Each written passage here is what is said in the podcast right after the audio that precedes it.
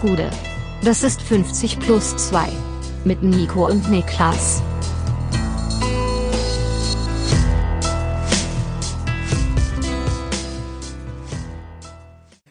»50 plus 2 Bundesliga-Rückblick. Ich wusste nicht, ob das eine Unterbrechung sein sollte. Zwölfter Spieltag ist geschafft. Mein Name ist Nico Heimer. Bei mir sitzt der Mann, der bis eben dachte, dass HDTV einfach nur Heidelberger Fernsehen bedeuten würde. Niklas Levinson. Wo hast du den jetzt ausgegraben? Ich weiß es nicht. Wer hat denn zuletzt an HDTV gedacht? Ich, Ich weiß noch, als der ich bin dann aber hinter einem Heidelberger Auto hergefahren auf dem Weg hierher mit HD. Ah, okay, das äh, erklärt schon mal ein bisschen was. Ja. Ähm, das war damals der große, Sch also HD Ready war zwischenzeitlich mal eine große Sache. Ja, und das war ja, war nicht HD Ready dann in der Retrospektive eigentlich der, der größte Abzocker, weil, was, also, weil dann kamen die HD mehr als Ready Geräte. Ja, ja. HD mehr als Ready hießen die. und dann waren die HD Ready Dinger, das war so eine, das war so eine Zwischenphase, die eigentlich, glaube ich, dem Käufer von HD Ready Geräten wenig gebracht hat. Die haben einfach nur gesagt, wir sind prinzipiell bereit für HD, Genau. aber wir liefern es noch nicht. Das Die war genau, eigentlich das war quasi so, die haben gesagt, so würde jetzt der Fernseher, der HD hat, von außen aussehen, Ja. aber der ist jetzt nur ready, das ist jetzt nur die Hülle dafür. So Das- ungefähr das kann sind man die das Sachen, die sind erklären. für Leute, die äh, nach dem Jahr 2000 geboren sind und mit und mittlerweile 23 Jahre alt sind, äh, existieren die quasi nicht mehr in ihren Köpfen. TV meinst du? TV, ja. ja. das auch tatsächlich, ich ja, weiß, muss man sagen. Ähm, was gibt's zu berichten? Ich äh, habe ein Wochenende mit meinen Eltern verbracht, mehr oder weniger, hier in Berlin. Ja, war schön. Ja, auf jeden Fall, auf jeden Fall. Kannst du Äh, auch schlecht was anderes sagen, ne? Hat mich, ja genau, mein Vater hört nämlich zu, liebe Grüße. Ähm, hat aber auf jeden Fall dafür gesorgt, dass ich das erste Spiel am Sonntag nicht gucken konnte. Und das Ja. hat sich als die richtige Entscheidung herausgestellt. Absolut. Also du, also ob du ob du's geguckt hast oder nicht geguckt hast, Macht keinen Unterschied, ne? macht keinen Unterschied und auch hierfür keinen Unterschied, weil ich wirklich Minimalaufwand betreiben möchte, um über dieses Spiel Ja, zu reden. Und dazu kommen wir später.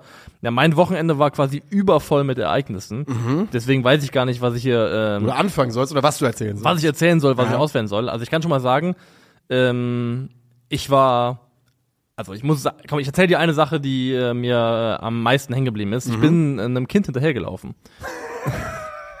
und und ich finde, ich habe eigentlich nichts falsch, nichts falsch gemacht, außer vielleicht zu spät reagiert, denn ich bin nach Hause gelaufen und mir kam entgegen so ein Mädchen, das war so irgendwo Alterskorridor 10 bis 12, Mhm. die äh, bitterlich geweint hat. Oh shit, verloren gegangen.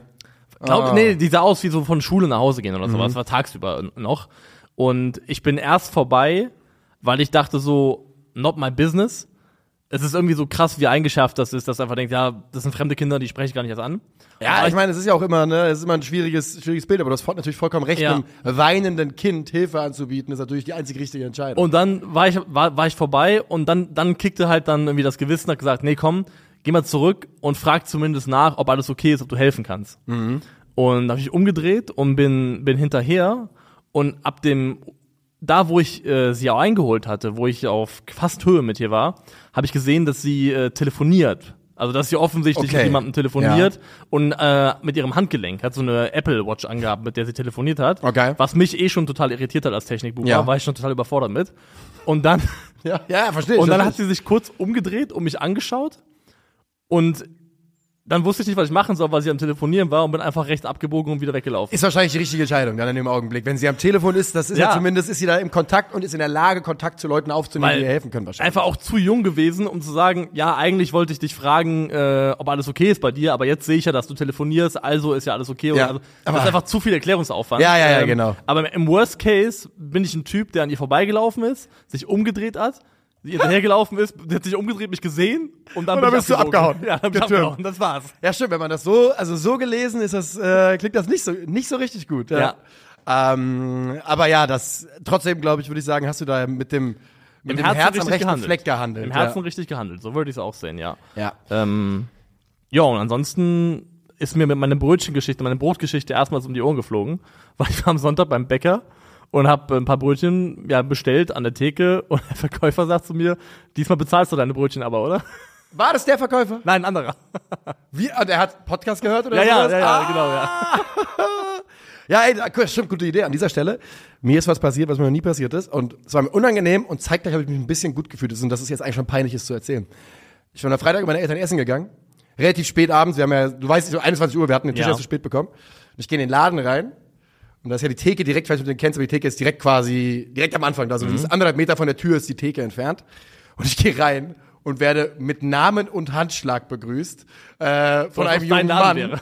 Von einem jungen Mann. Und mein Vater läuft da hinter mir rein. So, was ist denn hier los, Alter? Und stellt sich auch raus, der Barkeeper war 50 plus 2 Hörer und hat sich sehr gefreut, dass wir da waren. Ganz, ganz liebe Grüße, hatten ein tolles Gespräch, hat meine Eltern auch äh, sehr gefreut und glaube ich auch ein bisschen stolz gemacht. Also war ein, war ein süßer Moment auf jeden Fall. Alles gut gelaufen. Ja, kann man so sagen. Es war kein süßer Moment am Freitagabend, als der erste FC Köln äh, zu Hause gegen den FC Bayern mit 0 zu 1 verloren hat. Denn es klingt nach einem Spiel, in dem der FC gar nicht so wahnsinnig viel falsch gemacht hat, dem FC Bayern ein gutes Ergebnis abgetrotzt hat. Aber wenn man es geschaut hat, wenn man auf die Chancen geschaut hat, die der FC Bayern hat liegen lassen, dann also ist das Ergebnis noch das Beste an dem Abend gewesen. Ich habe es nur Sicht. in Zusammenfassung äh, gesehen und die erste, ja, so erste halbe Stunde oder sowas um den Dreh live. Und in der ersten halben Stunde, die ich gesehen hätte, hätten die Bayern drei Tore machen können, wahrscheinlich müssen. Und du sagst es, ähm, die haben nicht viel falsch gemacht, die Kölner, haben aber auch gar nicht so viel richtig gemacht, zumindest wenn es um die eigene Offensive geht. Also man kann ihnen nicht vorwerfen, dass der Mut gefehlt hätte. Sie haben ja vor allem in der Anfangsphase versucht, hoch anzulaufen. Steffen Baumgart hat sich auch ein bisschen was einfallen lassen, haben mit einer Dreierkette gespielt, die leider in der Art und Weise, wie sie sich miteinander abgestimmt hat, nicht gut harmoniert hat. Da hat oft die Höhe nicht gestimmt. Ähm, Harry Kane hat da auch mehrfach mit seinen Läufen, die überragend sind, die, also die Art und Weise, wie Harry Kane sich aus dem Zentrum rausbewegt und genau weiß, wann muss ich das machen, Ja. damit ich den Pass, Passweg bestmöglich öffnen kann, das macht er einfach überragend. Und diese Dreierkette von Köln hat leider nicht so wahnsinnig gut harmoniert. Sie haben sich später dann nachdem das hohe Anlaufen auch ein ums andere Mal wirklich komplett ausgehebelt worden ist, weiter zurückgezogen, standen dann auch defensiv stabiler, haben aber dafür halt auch selber keinerlei Gefahr mehr ausgestrahlt. Und ähm, es hat sich zu keinem Zeitpunkt, das kann man gleich auch noch zahlentechnisch ein bisschen besprechen, so angefühlt, als äh, würde der FC Bayern hier äh, ins Schwimmen geraten können. Nein, denn das Ganze, der beste Spieler beim ersten FC Köln, das mit weitem, weitem Abstand ist ganz klar Schwebe für mich. Ja. Und das äh, sagt ja dann immer schon ein bisschen was aus. Die Bayern ja auch durchaus im, äh, beide natürlich, äh, mit ein bisschen Rotation nach der Länderspielwoche. Äh, Thielmann, glaube ich, zum ersten Mal vielleicht in der Startformation nach der Ja, das kann gut sein, ja. Das ist ja definitiv ein Spieler, der, der bei Baumgart große Chancen hat, dauerhaft äh, in der Stammformation zu spielen, glaube ich. Der mag ihn, glaube ich, sehr, sehr gerne. Hat einfach großes Verletzungspech gehabt. Und bei den Bayern ja auch nicht uninteressant. Ähm, Kimmich, Goretzka, Choupo-Moting und Koman von Anfang an. Und kein einziger Wechsel. Und kein einziger Wechsel über 90 Minuten, so ist es. Das ist schon einigermaßen verrückt. Und die Bayern äh, gehen dann eben in Führung durch Harry Kane, das Ganze nach einem Abpraller von Schwebe eben, der den ersten Schuss pariert. Dann steht Kane richtig und das ist nach knapp 20 Minuten das 1 zu 0. Und danach ist es Chupomoting, kurz danach mit der großen Chance, das 2-0 zu machen. King- machen muss. Lieber Sané hat diese Chance wohl in den Lupfer versucht. Koman also, kurz vor der Halbzeit. Also Suchst du letztendlich aus. die Bayern sollten zur Halbzeit wahrscheinlich 3 zu 0 führen und tun das eben nicht. Tun sie nicht, dass sie es am Ende aber dann trotzdem in einem 1 zu 0 souverän runterspielen. Das ist dann auch Qualität. Und ich würde auch sagen, dass es ein ganz kleines Stück weit neue Qualität ist, denn diese Fähigkeit, Spiele, wo sie nicht deutlich führen, dann auch wirklich trotzdem zu kontrollieren bis zum Ende, ist eine, die dem FC Bayern zwischenzeitlich so ein bisschen abhanden, ein bisschen abhanden gekommen ist. Und ich finde, das finden sie langsam aber sicher unter Thomas Tuchel wieder. Ja, schön, dass du sagst, dass äh, ich wollte auch den Punkt machen, dass ich finde, dass den Bayern, dass das wieder bayerisch wird, dass das, dass sie wieder aussehen wie die Mannschaft, die die ganze Liga fürchten muss. Und ähm, davon waren sie natürlich nie weit weg. Das würde ich auch nicht sagen. Aber du sagst es, die Bayern sehen weniger aus wie die Mannschaft anfangs unter Thomas Tuchel, die eben gekippt werden konnte, die eben Punkte gelassen hat, die besiegt werden konnte, die mit schwierigen Gegnern nicht so gut klarkam. Und davon entwickeln sich die Bayern immer weiter weg und gewinnen eben auch solche Spiele, wo man viele Chancen vergibt, wo am Ende des Tages nicht viel zusammenläuft im Sinne vom Spielglück, gewinnt man eben trotzdem souverän mit 1 zu 0 dann. Das tut man und also wenn man sich mal ein paar, paar Zahlen anschaut, ich würde sagen, das geht sogar noch über die Amtszeit Thomas Tuchel hinaus, weil ich würde auch sagen, dass das eine Bayern-Krankheit unter Julian Nagelsmann hin und wieder gewesen ist, dass diese Mannschaft, wenn sie nicht den Gegner abgeschossen hat, dann dafür empfänglich war, Fehler zu machen und Spiele nochmal aufgehen zu lassen. Bayern steht aktuell in der ähm, laufenden Saison auf Platz eins, was ähm, erwartete Gegentore, ähm, also minus Elfmeter angeht, also Non-Penalty Expected Goals äh, against. Da steht Bayern auf Platz eins, heißt, haben dann den niedrigsten Wert der Liga mit 8,83 erwarteten Gegentoren und haben auch tatsächlich die wenigsten Gegentore der Bundesliga kassiert, aktuell glaube ich mit neun insgesamt, also immer noch einstellig nach zwölf Spieltagen und habe das mal verglichen Ja. mit den letzten Zehn. Ja, nee, Entschuldigung, Leverkusen hat 10, Bayern hat 9, vollkommen richtig. mit den letzten fünf Saisons Und dieser Wert, den ich eben angesprochen habe, also ein Non-Penalty Expected Goals Against, erwartete Gegentore ohne Elfmeter, ähm, der ist niedriger als in allen fünf letzten Saisons. Um da mal ein paar krasse Beispiele zu nennen. Es gab zum Beispiel in der Saison äh, 2021, das war die ähm, einzige volle Saison von Hansi Flick, da war der gegen, erwartete Gegentorewert bei 14,57, also Ja. nahezu doppelt so hoch. Das war eine ganz andere Art, wie die gespielt haben. Ähm, Nagelsmann war gar nicht so schlecht, muss man im Ver Vergleich sagen. Und auch auffällig, Bayerns aktuelle Passquote laut WhoScored ist 88,8 Prozent und auch die ist höher als in den letzten fünf Saisons im Schnitt. Stand jetzt. Also 88 Prozent als durchschnittliche Passquote ist auch einfach Wahnsinn. Genau. Also das ist einfach wahnsinnig gut. Und das ist für mich geht so in die Richtung, die Thomas Tuchel ja auch einschlagen wollte. Kontrolle. Ja. Kontrolle über Ballzirkulation, über äh, Ruhe im Spiel, über auch einfach den Ball laufen lassen und dabei nicht unbedingt immer ins Risiko gehen, sondern einfach verwalten können mit Sicherheit. Und genau das gelingt den Bayern in dieser Saison besser und besser. Ja, eben mit dieser von ihm ja auch immer wieder geforderten und aufgebauten und von dir gerade erklärten defensiven Stabilität, die die Bayern da immer mehr an den Tag legen. Und ja, also ich würde mich da anschließen, dass ich, dass bei den Bayern eine Entwicklung stattfindet, dass sie zu sehen ist. Und das ist ja auch logisch, dass sie zu sehen ist. Ne, Thomas Tuchel ist ja kein Trainer, der ist ein relativ komplexer Trainer, glaube ich, in vielerlei Hinsicht. Und dass der ein bisschen Zeit braucht, um mit seiner Mannschaft äh, dahin zu kommen, wo er hin will, ist ja nur verständlich. Ähm, das Rennen, das wir aktuell an der Spitze haben, Leverkusen, Bayern, das ist schon richtig saftig einfach.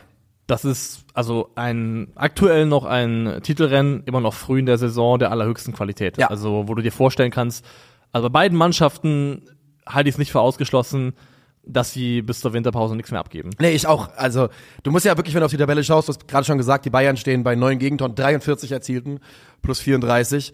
Äh, Leverkusen ist bei plus 27, 37, 10. Und dann, also dazwischen sind so sieben Tore und dann plus 17 ist der nächstbeste Statistiker, Ja. das ist Leipzig. Das sind dann nochmal 10 Tore Unterschied. Stuttgart plus 16, äh, Dortmund plus 6. Also da merkt man dann schon, dass es, ähm, dass da einfach ein Qualitätsunterschied zwischen den ersten beiden und dem Rest der Liga ist. Und inzwischen sehen wir das ja auch in der Tabelle ganz gut, beziehungsweise an diesem Spieltag hat sich jetzt nicht so viel verändert. Fünf Punkte Abstand von Stuttgart inzwischen auf die Bayern. Yes. Gehen wir weiter oder wollen wir Wir noch was gehen zu weiter. Köln sagen? glaub, so viel ist ja nicht passiert. Und wir so- haben ja, wir haben ja einige Kracher, die wir weg, wegarbeiten müssen Genau, vom von daher Samstag. finde ich das in Ordnung zu sagen, äh, wir ziehen weiter Richtung Samstag. Wie hat dir die Samstagkonferenz so gefallen, sag mal? Ähm, gar nicht, denn ich habe sie nicht geschaut. Ja, okay, da hast du. Also ich habe ähm, mir Dortmund Gladbach ausgeguckt und gesagt, das schaue ich mir im Einzelspiel an, Ja. weil der Rest der Konferenz hat mich nicht so angelacht. Also ich hat dann bedeutet, dass ich mich mit den Spielen ein bisschen detaillierter habe auseinandersetzen müssen danach. Ja. Aber für die Konferenz war meine Entscheidung ganz klar, ich gehe mit äh, Dortmund Gladbach. Das war wahrscheinlich die richtige Entscheidung, das machen wir jetzt aber noch nicht. Das Nee. sparen wir uns noch ein bisschen auf. Wir gehen dahin, wo es richtig weh tut. Wolfsburg gegen RBL. Wunderbar. Vor ganz klar nicht ausverkauftem Haus. Leipzig, es war einfach eindeutig. War Immer nur du, nicht ausverkauft. Ähm, und Marco Rose mit drei Wechseln. Äh, Henrichs, Paulsen, Baumgartner kommt für Klostermann, Vosbeck und Seschko. Und auf der anderen Seite Kovac. Zurück zur Dreierkette, der geht auf Default genau dahin und genau damit, wie er äh, Leipzig aus dem Pokal ge, ge, besiegt hat, ge, gehauen hat. Scheiße, da ist das Wort. Äh, Bakus, Wanbeck, Meier, Czerny und Mele kommen rein. Ja, und ich suche immer noch nach dem adäquaten Vergleich aus Popkultur, was auch immer, wie es sich anfühlt, wenn, wobei, wenn Wolfsburg Leipzig schlägt, finde ich eigentlich ganz passendes Sprachbild. Also beim Pokal ist besser gepasst, weil es auch dann etwas bedeutet hat, was Finale ist, dass Leipzig raus ist.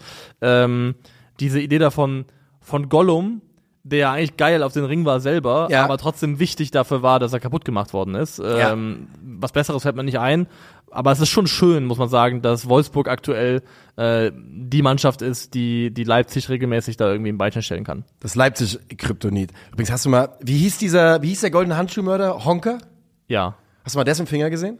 Finger. Finger. Nee. Junge, weil ich, äh, das ist, ein, das ist einfach Gollums Hände. Bah, Alter. ist einfach Gollums bah, Hände. bah. Das Also- war auch der, muss ich sagen, der ekligste Film, den ich in meinem Leben gesehen habe. Ja, das ist ja der, ich bin ja im Kino rausgegangen ja zu Recht. und ich konnte aber nicht abhauen, weil Leo noch drin saß und ich habe einfach im Flur gesessen mit meinem Handy für so 20, 30 Minuten Nee. am Stück, weil ich einfach nicht sehen wollte, was da drin abging. Nee, es war einfach, also der Film war wirklich unerträglich, hat dieses Prädikat wirklich verdient. Ja, finde ich auch. Ähm, ja, dieses Spiel Borderline auch, aber, aber ist egal, denn Wolfsburg gewinnt das Spiel 2 zu 1 und Genau. gewinnen es unter anderem, weil sie in Führung gehen durch Jonas Wind, der wahrscheinlich der beste Spieler des, des der Spieler des Spiels ist bei Wolfsburg, Ja. würde ich sagen, insgesamt auch, macht da das 1 zu 0. Bereits nach neun Minuten, äh, nach einer Flanke, ist er per Kopf zur Stelle, schult da Benjamin Henrichs richtig ein, ähm, er kämpft sich mit seiner Körperlichkeit die Innenbahn, die Henrichs in dem Moment niemals freigeben darf. Und da würde ich sagen, gebe ich wieder einen Off-the-Ball-Shoutout an Lovro Meyer, Ja. weil es unheimlich wichtig ist, dass er den Strafraum mitbesetzt und so äh, Simakon bindet und dafür sorgt, dass eben Wind nicht mit einem nominellen Innenverteidiger, sondern mit, einem Außenverteidiger ins Duell geht und sich da dann entsprechend leichter durchsetzen kann.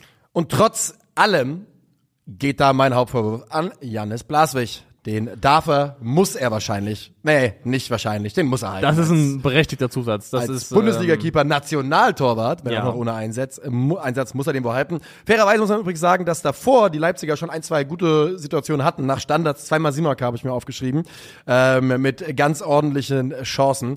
Und ja, Also generell, wenn du dir die Chancenverteilung anguckst, dann Ah, ja. ist es am Ende ein, also 0,86 zu 3,72 Expected Goals auf Bundesliga. Es ist ein reiner Kovac-Sieg. Ja. Es ist wirklich ein Kovac-Sieg in Reinform. Anders kann man es nicht sagen, ähm, aber das stört mich in dem Fall wenig. Blasic macht da definitiv einen Fehler. Man muss sagen, die Fehler, die er Blaswitch, die Hexe, Alter. Blaswitch. Blaswitch Project. Alter, das ist ein guter Das- Episodentitel. Da ist auf jeden Fall was mit titelmäßig drin. Das ist richtig gut. Alter, Alter. Okay, ja, Ähm, gefunden. Schreiben wir Aber auf. ich finde, aber ich finde die Fehler, die er, also ich finde die Fehler, die er bisher gemacht hat, kann man an der Hand erzählen. Oder Oh, ja, ja, braucht nicht auf mal jeden eine Fall. dafür. Also ich finde, in Summe ist er schon ein sehr, sehr souveräner Gar Torwart. keine Frage. Von daher sei ihm das in dem Fall ähm, auf individueller Ebene verziehen. Leipzig kommt ja nochmal zurück, äh, gleicht aus in Person äh, von Yusuf Paulsen, der, nachdem da von rechts einmal diagonal durchgesteckt wurde, mit ein bisschen Glück, ein Wolfsburger lässt den Ball da durchrutschen, ähm, auf Openda, der einfach nur rüberlegt und dann ist es für Paulsen ein relativ leichtes Spiel, da das 1 zu 1 zu machen. Paulsen ist auch nicht tot zu kriegen, ne? In allen Spielen, wo, wo die, wo Marco Rose viel Kampf und Arbeit erwartet, findet man Yusuf Ja. Paulsen in der Startformation, hat auch gegen Bayern zum Beispiel gespielt. Ähm, fairerweise müssen wir noch sagen, vorher kriegt RB einen Elfmeter zugesprochen. Bornau, Bornau soll Openda gefault haben und der wird aber zurückgenommen und das vollkommen zu Recht, Ja, gar keine so. Frage. So. Und ähm, Leipzig ist optisch, statistisch zu 100% überlegen. In allen Bereichen sind sie überlegen. Ja. Aber einfach nicht, wobei, ich wollte gerade sagen, nicht zwingend genug, sie sind zwingend, ähm, haben da das Problem, einen sehr guten Torwart zu treffen und ihre Chancen eben nicht zu machen. Und du sagst es, es ist bei dem, beim 1-0 ist es, glaube ich, Jens, der da ein bisschen sehr, äh, beim 1-1, der da ein bisschen sehr aktiv versucht, den Ball, den Pass zu verteidigen. Und ähm, Lacroix hebt's abseits auf und dann geht's quer, Openda zu Paulsen. 1 zu 1. Dann sind die Leipziger komplett am Drücker. Und ich glaube, Wolfsburg hat eine einzige Chance noch in diesem Spiel. Und das ist äh, Jonas Wind, der Rogerio findet, ne? Genau. Und er findet ihn überragend, weil er wird da angespielt im Strafraum, hat Gegnerdruck von, glaube ich, gleich drei Leuten, hat dann aber die Übersicht, dann eben noch eins weiterzulegen auf Rogerio. Dessen Abschluss ist in dem Moment fantastisch, ähm, aber auch gute Übersicht, die Jonas Winter zeigt. Rogerio trifft zum 2 zu 1. Und diesen Vorsprung kann dann auch Wolfsburg über die Zeit bringen. Jonas Wind generell muss man sagen, also Wer hätte gedacht, nach der sogenannten Saisonvorbereitung, wo von ihm eigentlich letztendlich nur äh, mit dieser Dummkopffrisur irgendwelche Festivalfotos kursiert sind, wo er am Trichter hing. Das habe ich gar nicht gesehen. Also die Dummkopffrisur habe ich gesehen. Auf Ja. jeden Fall, auch eine gute Bezeichnung. Ja. Aber ich hatte keine Festivalfotos Doch, der hat doch im, äh, ich glaube, im Venezia-Trikot auf dem Roskilde-Festival rumgehangen oder sowas und hat da Trichter gesoffen. Also hat sich richtig gut gehen lassen. Ja. Und also, wenn das das Ergebnis ist, dann äh, gerne weiterhin so. Ja. Ähm, hat sich aber auch einfach statistisch echt ge gemausert. Er schießt ähm, gar nicht so wahnsinnig viel mehr aufs Tor pro Spiel. Ist generell jemand, der nicht so viele, Abschl viele Abschlüsse nimmt. Ähm, in der Vorsaison waren es zwei im Schnitt pro Spiel, aktuell 2,76. Aber der Anteil Was ein ganz schöner Anstieg ist, muss man übrigens mal sagen. Ja, Also, ja. Ne, wenn man fast äh, die Hälfte mehr Abschlüsse nimmt, ist das trotzdem ein großer Anstieg. Nee, Wenn auch die nicht die, noch Gesamtsumme viel ist. Naja, wenn er auf 2,7 oder 2,7? 2,27 jetzt oder 2,7? 2,76 und vorher zwei. Ja, genau. Also Ja, doch, doch. fast um die Hälfte Ja. quasi. Fast, ja, fast. Ähm, aber der Anteil seiner Abschlüsse aufs Tor, der ist gestiegen von 34% auf 56%. Das heißt, grob, kann- grob geschätzt kann man sagen, ein, vorher ging ein Drittel seiner Abschlüsse aufs Tor, mittlerweile geht über die Hälfte aufs Tor. Und das macht natürlich einen großen Unterschied. Da reden wir auch gleich noch drüber beim Spieler Victor Boniface. Ähm, Ja. Und ich finde auch, dass er einen großen Schritt gemacht hat in seiner Ausstrahlung. Ich finde, er wirkt mittlerweile auch wie ein Borderline-Führungsspieler beim VfL und ähm, macht Ja. da echt gute Schritte in seiner Entwicklung. Für Leipzig ähm, seit Spieltag 6 unentschieden gegen die Bayern, dann Unentschieden gegen Bochum, Sieg gegen Darmstadt, Sieg gegen Köln, Niederlage gegen Mainz, Sieg gegen Freiburg, Niederlage gegen Wolfsburg. Das ist ein Schnitt, wenn man so ungefähr weiter stolpert, dann Sind wir alle sehr froh. sind wir alle sehr, sehr froh, weil das würde bedeuten, dass Leipzig wahrscheinlich maximal irgendwo um die Europa League Plätze am Ja. Ende äh, mitspielen wird. Das ist auf jeden Fall nicht konstant genug. Die nächsten Spiele in der Bundesliga, jetzt kommt erstmal City am Dienstag in der Champions League, sind dann Heidenheim, Dortmund, Hoffenheim, Bremen und dann äh, Winterpause. Ähm, also vielleicht lassen sie noch einmal Punkte irgendwo auf dem Weg und das wäre ja absolut ich durchaus für möglich. Ich auch, ich auch. Abschließend noch zu dem Spiel, dann können wir weiterziehen, weil so wichtig ist es ja auch nicht am Ende des Tages. Äh, eine kleine Selbstdiagnose von mir. Ich Ja. habe überlegt, wie, gestern habe ich drüber nachgedacht, wie kann es eigentlich sein, Bruno Labbadia, Markus Weinzbier- Wei- Weinzierr, Nico Kovac, dass ich für so ähm, ja biedere Trainerpersönlichkeiten, also was den Fußball angeht, biedere Ja. Trainerpersönlichkeiten, die alle so eine leichte äh, autoritäre Aura um sich haben, äh, so so ein bisschen. Hat Weinziel die, findest du? so vom Typ her schon. Ich finde, Weinziel sieht so aus, als würde der in der WG-Küche mit einer Muschelkette sitzen eigentlich. Was? Auf jeden Fall. Also, Kovac, 100 Prozent, da sehe ich's. Labadia, ja, sehe ich auch noch. Weinziel, Alter. Weinziel sieht, nee, komm, der sieht aus, als würde er im Winter Shorts und, äh, und Le- Flipflops Jeden, tragen. jeden, also ich finde, äh, Weinzel mit Bart hat sich da, hat sich da gemausert. Ja, Da gibt es einen Unterschied zwischen Weizel ohne und Weizel mit Bart, glaube ich. Das macht einen Unterschied. plus, plus 40 Prozent in Jedenfalls Autorität. meine Selbstdiagnose ist, ich glaube einfach, dass es das männliche Äquivalent zu Daddy-Issues ist. Kann schon sein. Also kann vielleicht ja, ja, ja, doch. Warum denn nicht? Also ich meine, Nico Kovac mag ich ja auch. Ne, das liegt aber bei mir einfach historisch bedingt. Ähm, und es ist schon einigermaßen verrückt, dass man also ja, ich bin einfach gespannt, wie die Saison mit Kovac weiterläuft. Eine Kovac-Saison ist einfach immer spannend zu beobachten. Vielleicht hat es auch damit zu tun, weil er gewinnt so ein Spiel. Vorher reden wir ganz klar Er war darüber, Rücken zur Wand. Er war Rücken, zur Rücken Wand. zur Wand. Jetzt ist er wieder der große Held, zweimal Leipzig geschlagen, alle freuen sich drüber. Also Saisons mit Nico Kovac sind einfach immer zumindest spannend. Das kann man, glaube ich, ganz klar sagen. Ja, ein Prädikat zumindest spannend. Weiß ich nicht, ob das noch ein weiteres Spiel aus der Konferenz verdient hat. Doch, Dortmund, Gladbach. Ja. Aber Da sind wir ähm, immer noch da nicht. gehen wir noch nicht hin. Wir gehen nach Freiburg, würde ich sagen. Okay. Freiburg empfängt den SVD, die Lilien aus Darmstadt. Und die sind mit Thorsten Lieberknecht zurück an der Seitenlinie. Noch einmal geht von uns natürlich eine gute Besserung an seine Frau, die weiterhin in der Genesung sich befindet vom Schlaganfall. Und äh, die Darmstädter haben natürlich wie immer, wie jedes einzelne Spiel, riesigen personellen Durchlauf. Dieses Mal fällt Schuhen aus mit einem äh, Pferdekuss.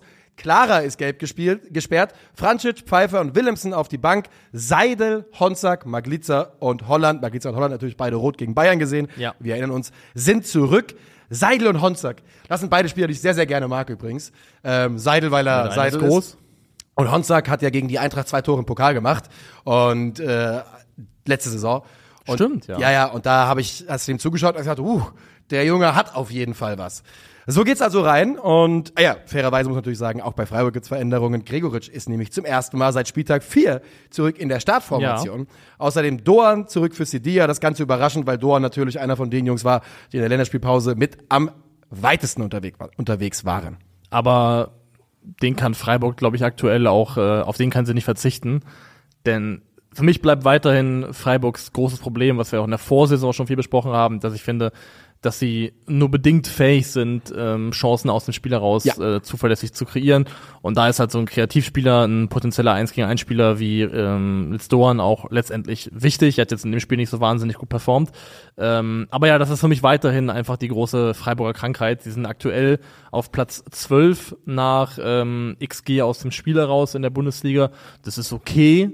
Aber das ist jetzt auch kein Topwert für eine Mannschaft, die letztes Jahr noch ähm, um Platz 5 äh, und 6 gespielt hat. Und so wie sie aktuell unterwegs sind, finde ich Freiburg, sie haben nach wie vor eine gute Organisation gegen den Ball, haben immer noch grundsätzlich ihre Stärke bei, bei Standards ähm, und die allgemein gewachsene Kaderqualität. Aber ich sehe mit der Art Fußball und der Art biederen Chancenkreierung aus dem Spiel heraus definitiv nicht mehr als entweder aktuell, wie das stehen, Platz 9 bis 12. Das Ja. ist der Korridor, in dem ich Freiburg sehe. Würde ich, werde ich überhaupt nicht dagegen gehen. Ähm, der Kommentator hat es im Live auch mehrfach nochmal gesagt, ja, die Standardstärke der letzten Saison, die ist ihnen natürlich ein bisschen abhanden gekommen. Sie haben auch diese Saison dann doch schon äh, sneaky viele Tore kassiert. Da muss man aber sagen, dass sie, glaube ich, fünf gegen Stuttgart kassiert haben, vier gegen Dortmund relativ früh in der Saison. Seitdem sieht es eigentlich ganz gut aus. Ja. Ich glaube, gegen Bayern und Leipzig jeweils nur drei. Das ist ja noch in Ordnung. Entschuldigung. Und ähm, den ihnen fehlt halt wirklich so ein bisschen die Mittel äh, gegen Mannschaften wie äh, wie jetzt eben hier Darmstadt, die auch sagen, wir haben jetzt hier nicht das ganz große Interesse daran, ähm, das Spiel selbst zu machen. Zeig wir mal, werden sie tief stehen. Genau. Und man äh, sagen muss, war nicht in der zweiten Halbzeit sogar. Nee, war es nicht. Mir fällt ein anderes Spiel, ist egal. Weiter, weiter. Ja, okay. Ähm, die Gäste gehen aber in Führung. Und zwar eben jener Matthias Honsack äh, mit dem ersten Angriff. Vorher sind es die Freiburger, die äh, drücken in Richtung Tor, in Richtung Tor, nicht aufs Tor. Ähm, und das Ganze bisschen glücklich. Seidel ist es, der sich fallen lässt, damit so ein bisschen die rechte Seite öffnet, äh, dann Tempo mit Tempo ins Zentrum geht, zieht den einen Innenverteidiger von Honsack ja auch ein bisschen weg. Und der hat das Glück, dass sein Schuss dann abgefälscht Ja. wird zum 1 zu 0. Ist auch das adäquate Tor für dieses Spiel gewesen, Ja. in meinen Augen. Das ist genau das Tor, das das Spiel verdient gehabt hat. Äh, macht er, machen sie in Summe ganz ordentlich da vorne. Äh, Marvin Melem würde ich wieder positiv hervorheben, der für mich nach wie vor einer der, also war letztes Jahr schon einer der besten Spieler der zweiten Liga für Ja. Darmstadt und ist es auch in der Bundesliga und ich würde sogar so weit gehen und sagen, das sind Spieler wie Marvin, Marvin Melem aktuell dem zentralen Mittelfeld von Freiburg auch gut tun würde und dann äh, eine Färbung reinbringen würde, was ja, Chancenkreierung angeht, ähm, Kreativität im letzten Drittel, die definitiv gut tun würde. Also echt ein äh, spannender Spieler. das wirklich, also ich finde es zumindest verrückt, vielleicht siehst du es anders. Ähm, die beiden zentralen Mittelfeldspieler haben 25 Pässe gespielt, maximal bei, bei Darmstadt, ne? Das ist wirklich Wahnsinn. Also wir sehen 586 zu 299 Pässe äh, stehen zu Buche. Ja. Und warte mal, ich habe es auch gerade hier noch offen gehabt. Ich guck mal nach. Melem. Und du hast vollkommen recht. Er ist einer der 20 von 24 Bällen an den Mann gebracht. Also die, die Darmstädter spielen die brauchen den Ball nicht, um Fußball zu spielen. Und die Freiburger brauchen ihn viel eher. Was die aber vor allem brauchen, sind Standardsituationen. So eine kriegen sie in der 35. Minute. Ähm, es ist ein Eckball, der landet bei Lienhardt, behauptet sich da gut. Den Ball zu Ginter und der kann den gar nicht viel besser ähm, scharf in die Mitte geben, Ja. wo Höhler ihn über die Linie drückt zum Ausgleich. Das macht er und äh, ich habe ehrlich gesagt nicht wahnsinnig viel mehr. Ich auch nicht. Ich muss sagen, ich finde, dass man, also kann man hier ansprechen, kann man bei anderen Spielen wie Union gegen Augsburg ansprechen. Es war eine richtige Reihe von zehn Spielen, die Ja, dieser Spiel das wird eine kurze Folge vielleicht, auch weil wir, ich Ähm, habe auch wirklich nicht viel wo zu einige, sagen. es sind einfach einige Teams aufeinander getroffen, die beide mit Ball nur bedingt handlungsfähig sind. Ja. Und dann kommen halt die Art Fußballspiele daraus, die da rauskommen. Das war auch hier wieder einfach relativ bescheiden anzusehen. Und so wahnsinnig viel gab es aus diesem Spiel heraus nicht mitzunehmen. Ich habe noch aufgeschrieben, dass die Freiburger äh, natürlich sofort am Drücker sind. Nach äh, in der zweiten Halbzeit bleiben die optisch überlegene Mannschaft, aber die Darmstädter eben doch Nadelstiche setzen. Die haben einen Distanzschuss von Melem, ich glaube irgendwann zwischen Minute 60 und 70. Dann haben sie äh, Honsack, der nochmal eine Chance hat in 70 plus und, was muss man auch mal sagen, Ersatzkeeper Brunst. Absolut da bei seinem Bundesliga-Debüt hinten raus, wenn es drauf ankommt, hält er das Unentschieden fest. Für die Darmstädter würde ich sagen, ist das als Erfolg zu verbuchen und für die Freiburger ist es natürlich ein bisschen zu wenig. Die hätten Ja. natürlich gerne gegen Darmstadt äh, das Ding nach Hause genommen oder die drei Punkte zu Hause behalten viel eher. Also man kann damit leben, man wird es überleben, aber es ist für die eigentlich, also in den letzten Jahren ja auch ein bisschen zumindest gewachsenen Freiburger Ansprüche, ist 1 zu 1 gegen Darmstadt zu Hause zu wenig.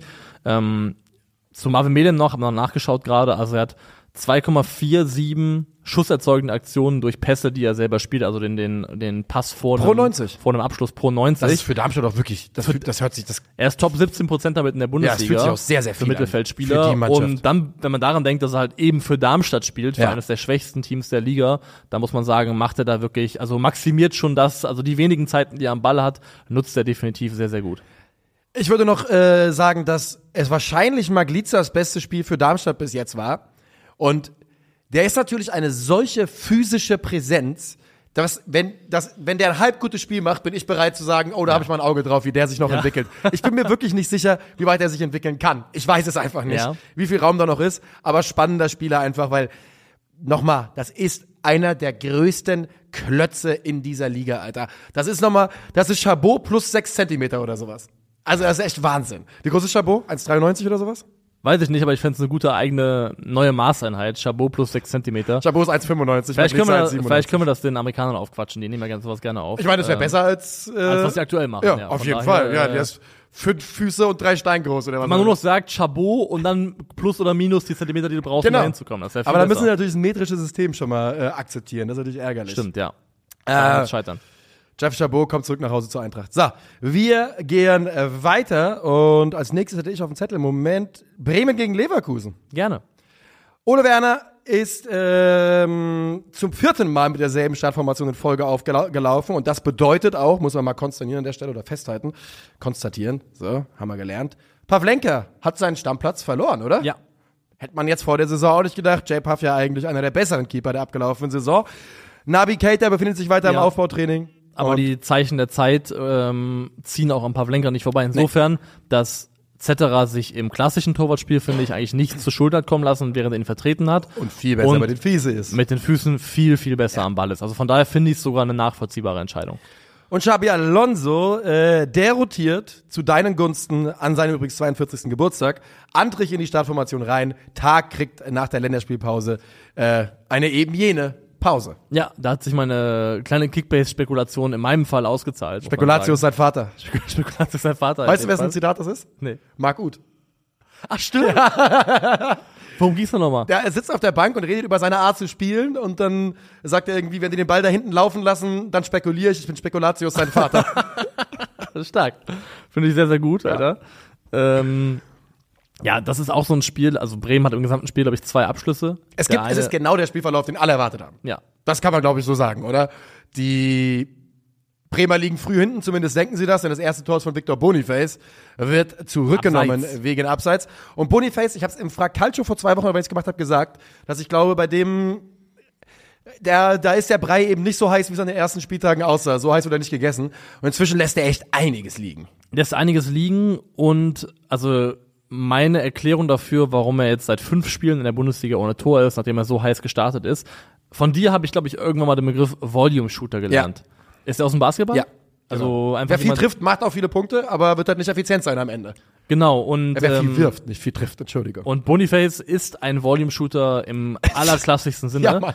Zumindest gewesen. Also er ist erstmal jemand, er trifft im Schnitt ähm, mit jedem zehnten Schuss, den er nimmt, trifft er. ja. Das ist für einen Stürmer keine wahnsinnig gute Nö. Quote. Also es gibt Quo äh, Stürmer, die treffen äh, mit jedem zweiten, jedem dritten Schuss gefühlt und nicht nur gefühlt tatsächlich.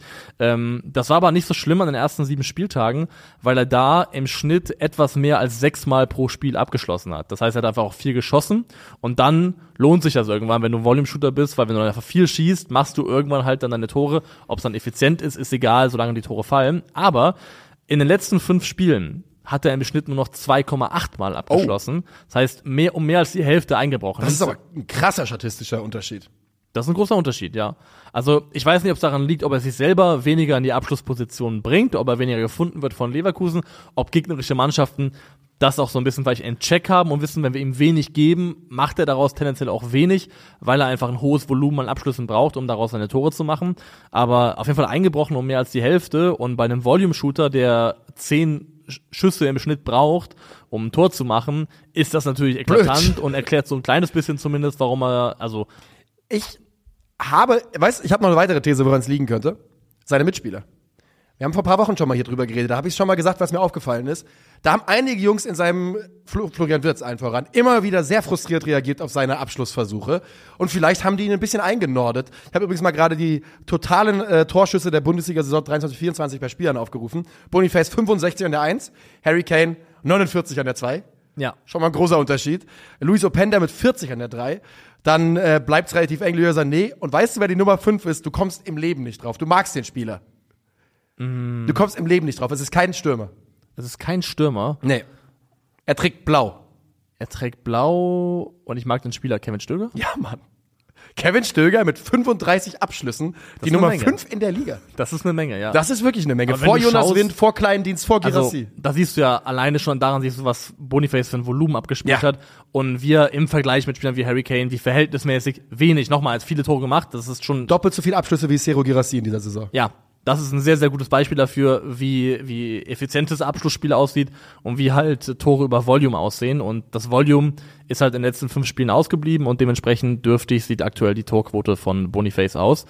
Was bedeuten könnte, also Afrika, Afrika Cup kommt ja sowieso, aber ähm, mal schauen, ob es nicht noch einen Weg zurück für Patrick Schick Ja. gibt, den wir alle nicht erwartet haben. Ja, ähm, es könnte, für ihn könnte das wirklich, da könnte wirklich ein Stein auf den anderen fallen jetzt, ne? Mit dem Afrika Cup, mit dem, weil Boniface, wenn wir da vor vier Wochen dieses Gespräch geführt hätten, hätte jeder gesagt, ihr seid doch bescheuert. Ja. Victor Boniface ist die Zukunft von Bayer Leverkusen. Und das ist ja auch ein toller Stürmer und der wird noch sehr viel besser werden in seinem Leben und im Zweifel ähm, wird auch seine Abschlussqualität nur besser werden und nicht schlechter, würde ich kann man zumindest mit rechnen. Aber ja, für Patrick Schick gibt es einen Weg zurück in diese Mannschaft. Aber trotz dieses Absch äh, Abseitstors, womit wir ursprünglich immer eingestiegen sind, in der sechsten Minute, ist es dann nicht allzu viel später soweit. Ja, Schwierig Demann. heute.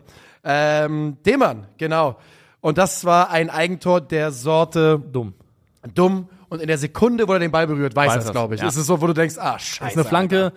Er rechnet ganz klar damit, dass vor ihm irgendjemand Ja. diesen Ball spielt und Dann zuckt der Ball, der Fuß so raus quasi. Ja, das ist eine, so eine Willkürsnummer. Das ist also eine Art Reflex, als ob er jemand mit dem Hammer gegen das Knie geschlagen hätte. Ja. Kann quasi nichts dafür. Ja. Und macht dann eben das 0 zu 1. Und also in dieser Underdog-Rolle, in die, mit der Werder ganz klar in dieses Spiel geht, nach neun Minuten halt schon im Rückstand zu liegen, ist ähm, denkbar beschissen. Ja. Ähm, sie haben halt einfach auch, muss man ehrlicherweise sagen, nicht wahnsinnig viel, was sie selber in diesem Spiel ähm, auf die Kette bringen. Also in der Halbzeit 1 haben sie einen einzigen Abschluss und das ist nach äh, von Rafael Santos Boré nach einem Kopfball durch nach einer Ecke. Ja. Ähm, das war's, mehr war's in der ersten Halbzeit nicht. Leverkusen macht dagegen sogar noch in Halbzeit 1 das 2 zu 0 in Person von äh, Frimpong.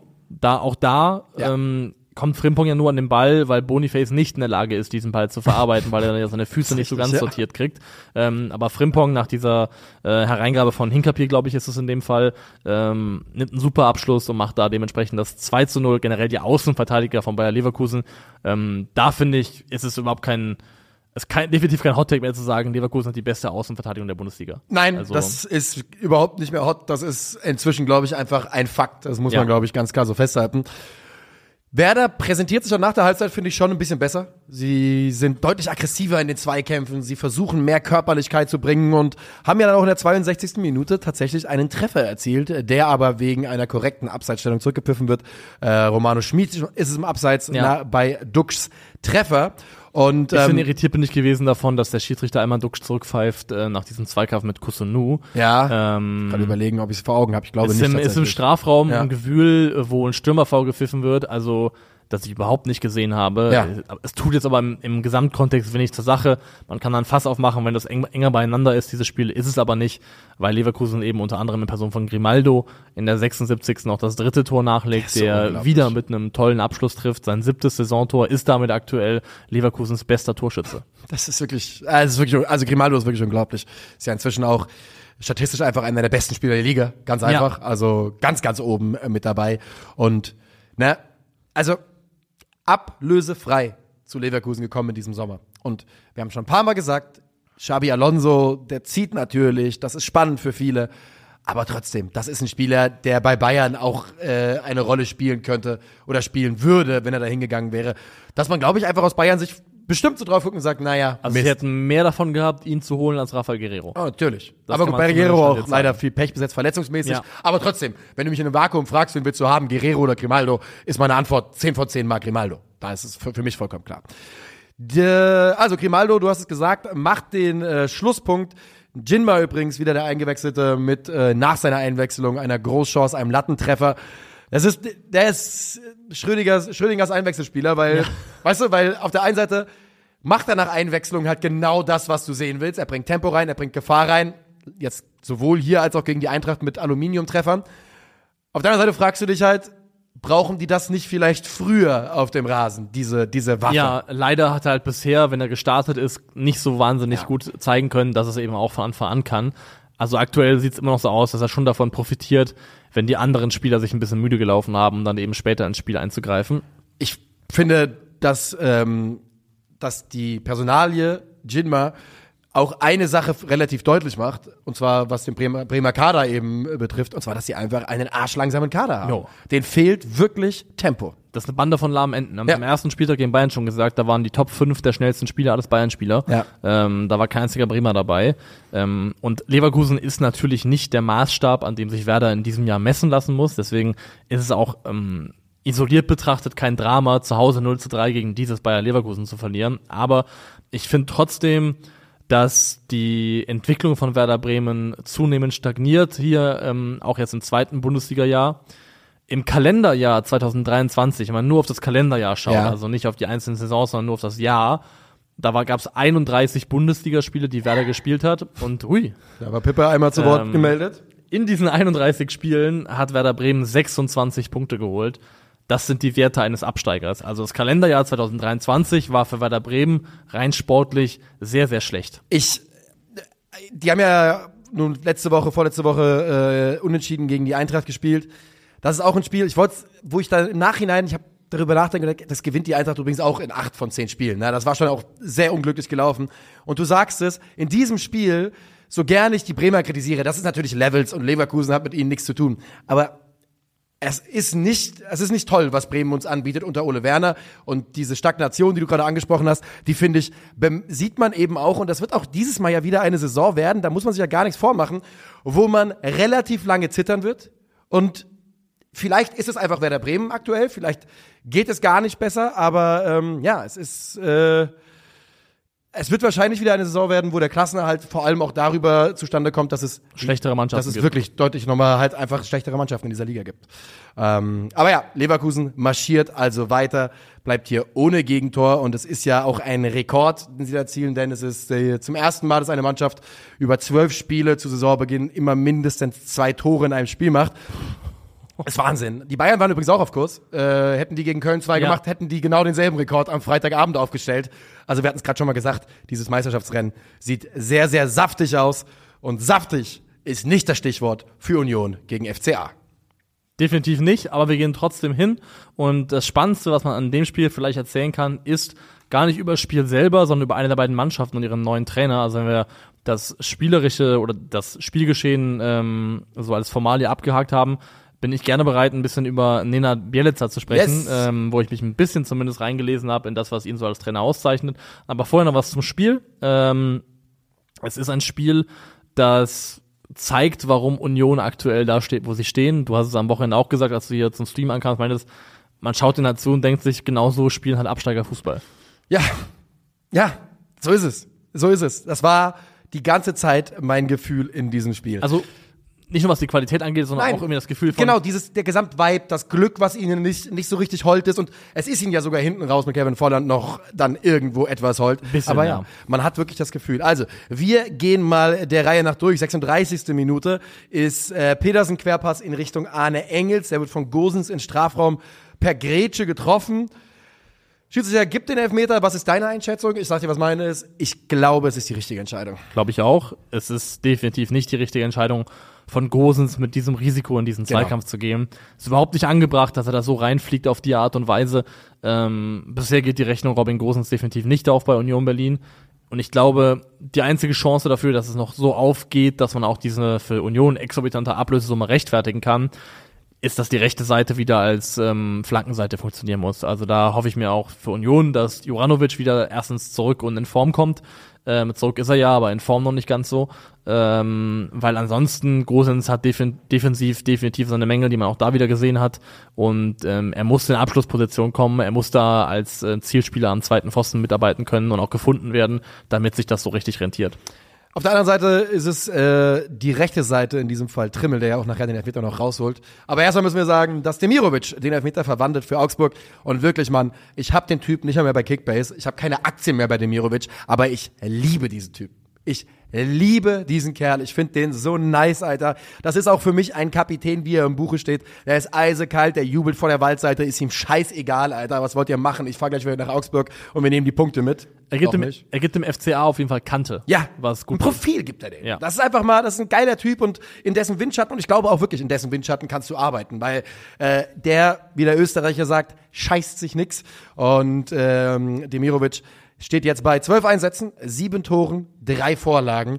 Äh, das ist natürlich richtig, richtig stark für eine Mannschaft wie Definitiv Augsburg. und zeigt auch so ein bisschen auch so ein, so, ein, so ein Wandel in seinem Spiel, weil ich habe ihn eigentlich immer gesehen als einen sehr guten zweiten oder also nicht sehr gut, aber als einen brauchbaren guten zweiten Stürmer, der sich und das macht er ja immer noch vor allem durch seine gute Arbeit gegen den Ball auszeichnet, der um jemanden herumarbeitet. Mittlerweile ist er bei Augsburg ja der Hauptgoalscorer, das Ja. ist ja derjenige, auf dessen Schultern die die große Last liegt, eben auch für Tore zu sorgen. Aber ja Und, ähm, trotzdem aus eigentlich der Rolle des zweiten Stürmers so ein Genau, bisschen, ja. ne? weil er geht weit, er geht häufig nach links, ist da wirklich zeit, zeitweise 20 Minuten am Stück auf dem Flügel zu finden gefühlt. Und, ähm, bietet ähm, da aktuell einfach ein sehr sehr starkes Paket, das muss man genauso sagen, ja. Ja. Die zweite Halbzeit, äh, man muss übrigens wieder sagen, eine Sache kann man Union nie vorwerfen, und zwar, dass sie sich irgendwie aufgeben würden. Nein, nein, das nein, ist auch dieses Mal kein bisschen der Fall. Äh, und der, äh, in der Halbzeit zwei ist es dann Trimmel, Capitano Trimmel, der eine von, ich glaube, Volland etwas zu lang gelaufene Flanke erläuft, knapp vor Iago an den Ball kommt, wird vom Ja. Brasilianer erwischt. Und das ist irgendwie eine sehr, sehr schwierige Situation für mich. Nach Videobeweis bekommen die Berliner den Elfmeter. Der Videobeweis geht A darum, ob der Kontakt zwischen Iago und Trimmel reicht. Da kann ich sagen, der reicht für mich. Den würde ich, glaube Ja. ich, geben. Aber ich bin mir nicht sicher, ob das von Behrens nicht vorher faul ist im 16er. da muss ich sagen, diese Bären-Szene habe ich nicht genug vor Augen, um das beurteilen Ja. zu können. Ich finde das, also isoliert, äh, Iago gegen Trimmel reicht für mich für einen Elfmeter. Ich habe Behrens nicht im, im Blick, deswegen kann ich dazu äh, nichts sagen gerade. Okay, das ist, ähm, er ist halt in der Mitte und ich habe das Gefühl, er schubst da jemanden ein klein bisschen. Ja, aber das ist natürlich immer diese, also Ja. das sind diese gefühlten 50-50-Szenen, die mal gepfiffen werden, mal nicht. Ähm, das, was am Ende das, das Foul, was gegeben wird, finde ich in Ordnung.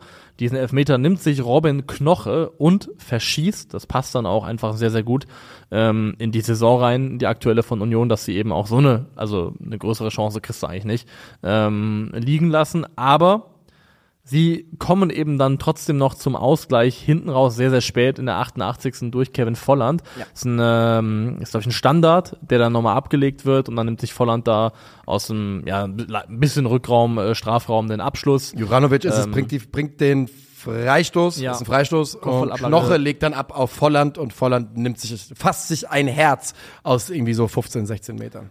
Macht er und äh, verwandelt da eben zum 1 zu 1. Und das finde ich ist dann aber auch tatsächlich hinten raus verdient. Also Augsburg hatte in der zweiten Halbzeit zwei Abschlüsse, 33% Ballbesitz und eine Passquote von 61%. Sie haben de facto in Halbzeit 2 eigentlich nach vorne gar nicht stattgefunden. Von daher finde ich tatsächlich, dass es auch in Ordnung ist, dass Union sich dann diesen äh, Punkt hinten raus erarbeitet hat. Ja, finde ich, ähm, finde ich auch. Und für Union ist es natürlich trotzdem so ein bisschen na, selbe, selbe Kategorie, wenn du da einmal drin steckst. Das ist, ein schön, es ist schön, dass man nicht verloren hat. Es ist in Ordnung, dass man sein erstes Bundesligator seit, ich glaube, Spieltag 8 gemacht hat. Ne? Gegen Dortmund, glaube ich, war das letzte, kann das sein? Ja. Und ähm, es ist schön, dass man damit auch den Kontakt zu den zum rettenden Ufer hergestellt hat. Union steht bei sieben Punkten. Äh, auf Platz 15 ist der SV Darmstadt mit 19. Ist alles in Ordnung, ist alles da.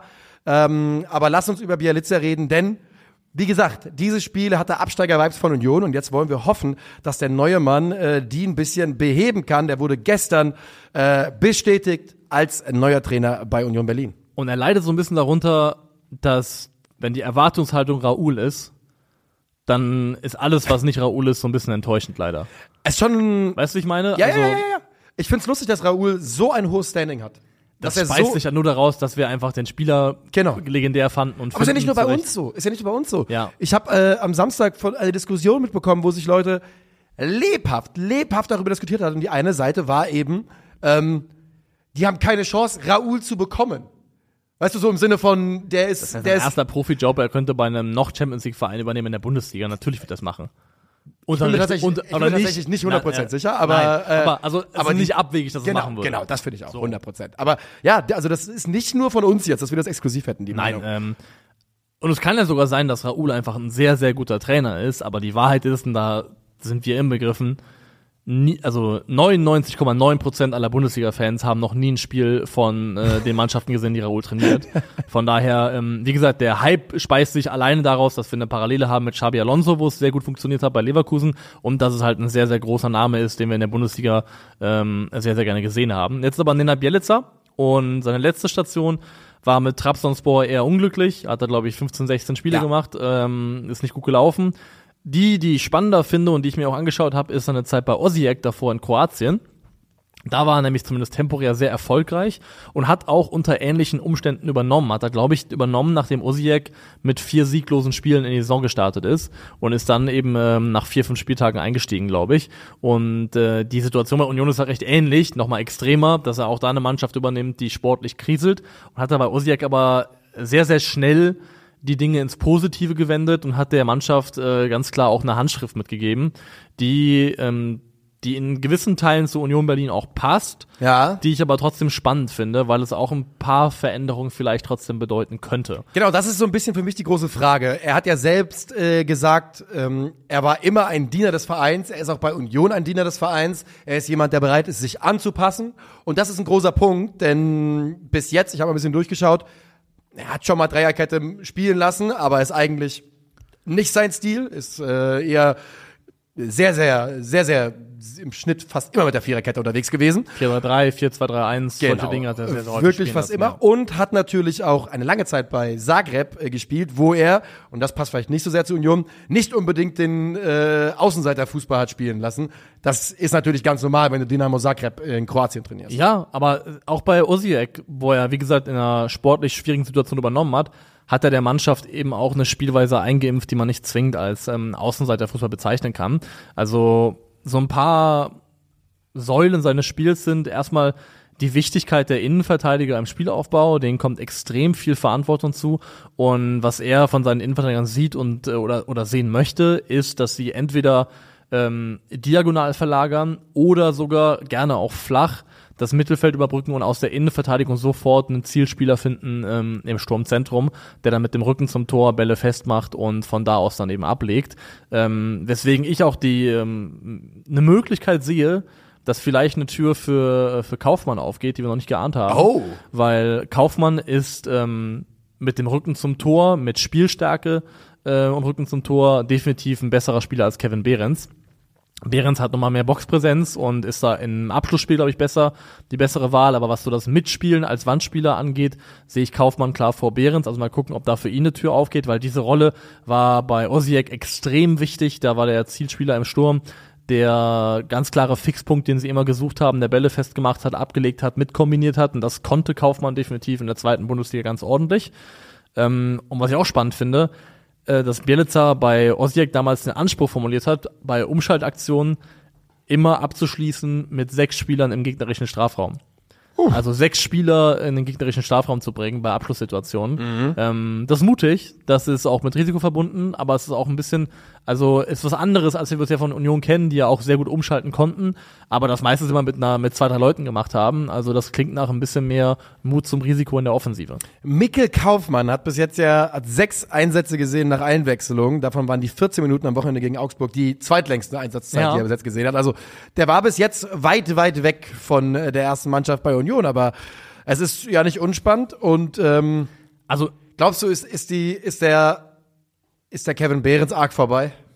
ja, Die ganze Nummer? Nationalmannschaft, alles vorbei, war alles nur ein schöner Traum? das war doch klar, oder? Ja, aber ich, wollte- Also- ich weiß nicht, ob ich bereit war aufzumachen. Also, dass es, dass es nicht von Dauer sein würde, glaube ich, das war, war klar. Für mich war es ähnlich klar, wie das auch Geraldo Beckers äh, heißer Start in der Vorsaison nicht ewig werden konnte. Es ist schön, dass wir es hatten. Ähm, It was good while it, while it lasted. Ein war- Länderspiel Kevin Behrens. ja, Und das war's wahrscheinlich. aber ja, Mikkel Kaufmann, also wie gesagt, das ist ein Longshot, weil er einfach wenig gespielt hat bisher.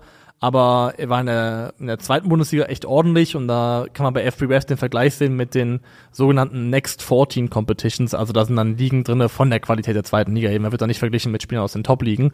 Aber da gehörte er bei Stürmern eben zu den Top 11 Prozent für schusskreierende Aktionen, für Top 1 Prozent sogar, also bestes Perzentil mit 0,31 äh, erwarteten ähm, Vorlagen pro 90 Minuten. Also definitiv jemand, der für seine Mitspieler kreiert hat, ähm, der Kopfballstärke natürlich auch hatte. Also das Profil Mikkel Kaufmann passt zumindest zu dem, was der Zielspieler bei Bielitzer gewesen ist.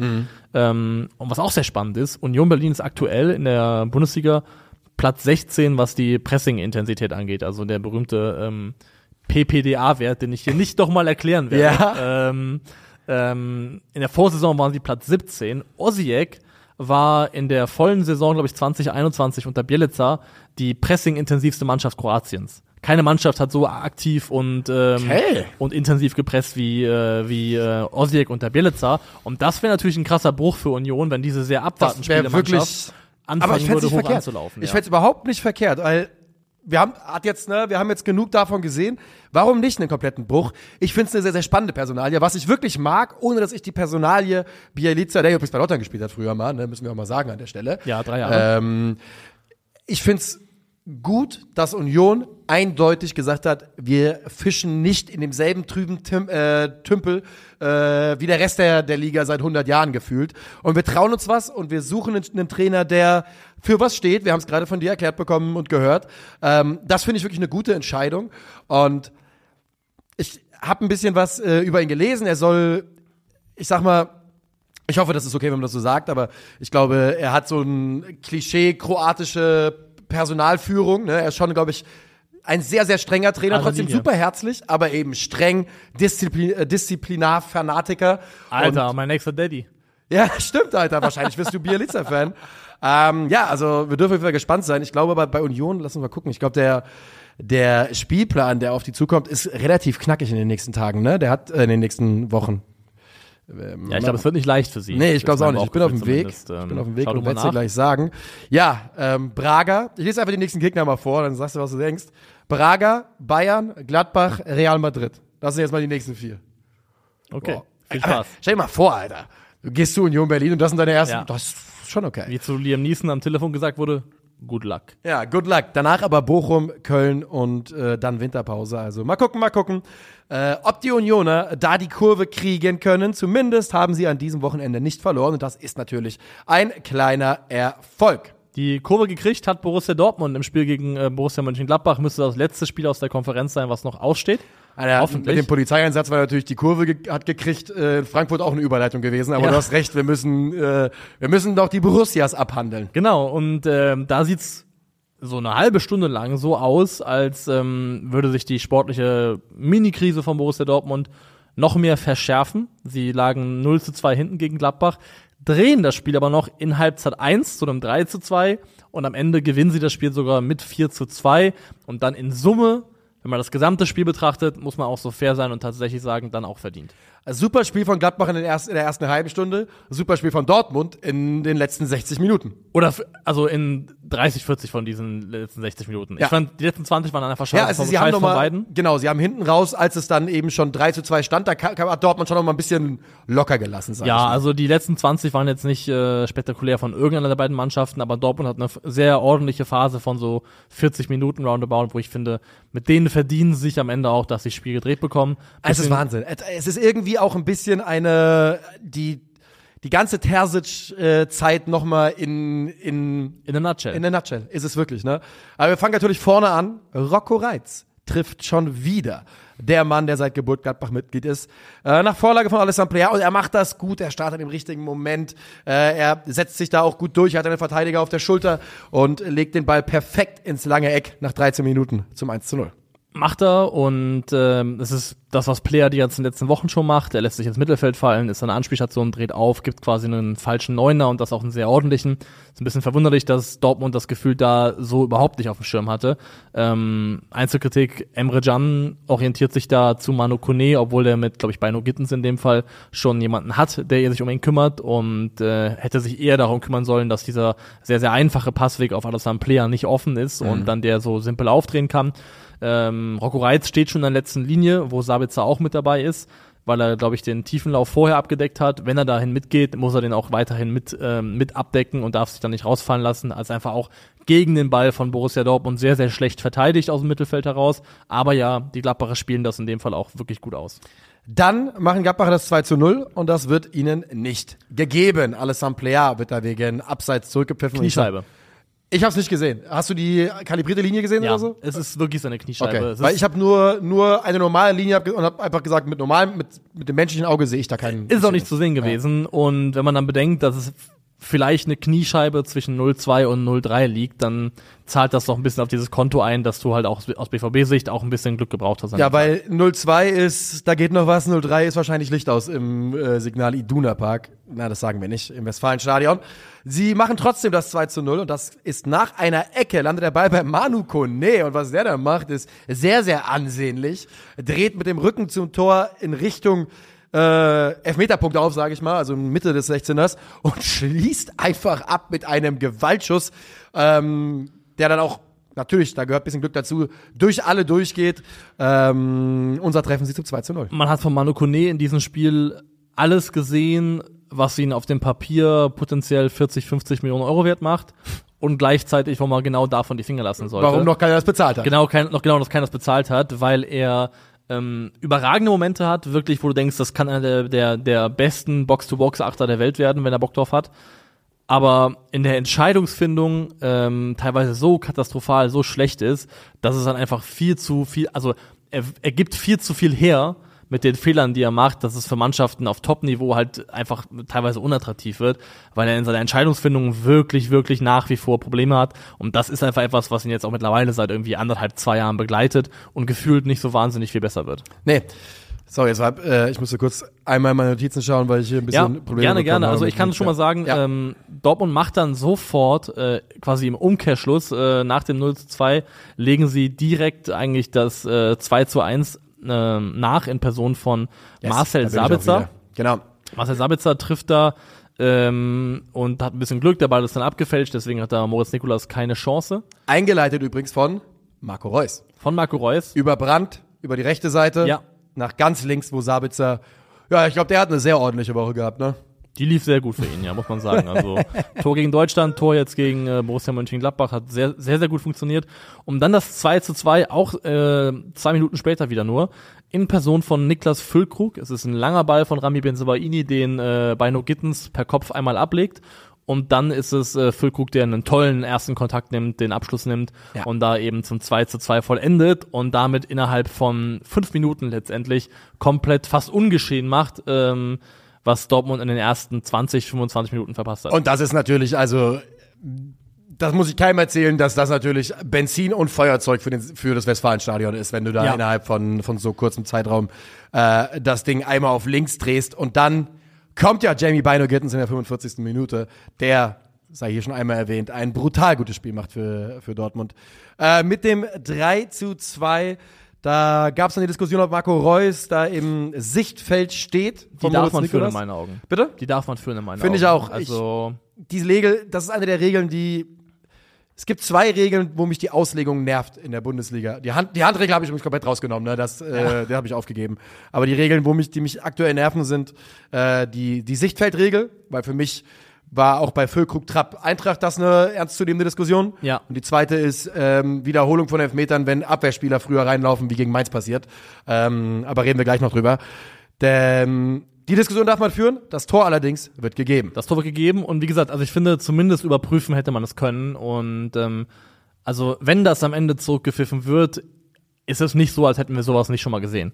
Dass man sagt, das ist ein aktives Eingreifen, er behindert irgendwo ein Stück weit die Sicht. Aber Dortmund dreht das Spiel und ähm, jetzt kann man sagen, ähm, Dortmund Glück, Terzic Dusel, ähm, 2 zu 0, machen sofort den Anschlusstreffer, kriegen dann eben auch vom Spielverlauf dann dementsprechend wieder, wie du gesagt hast, das Benzin drauf, draufgeschüttet aufs Feuer im Stadion.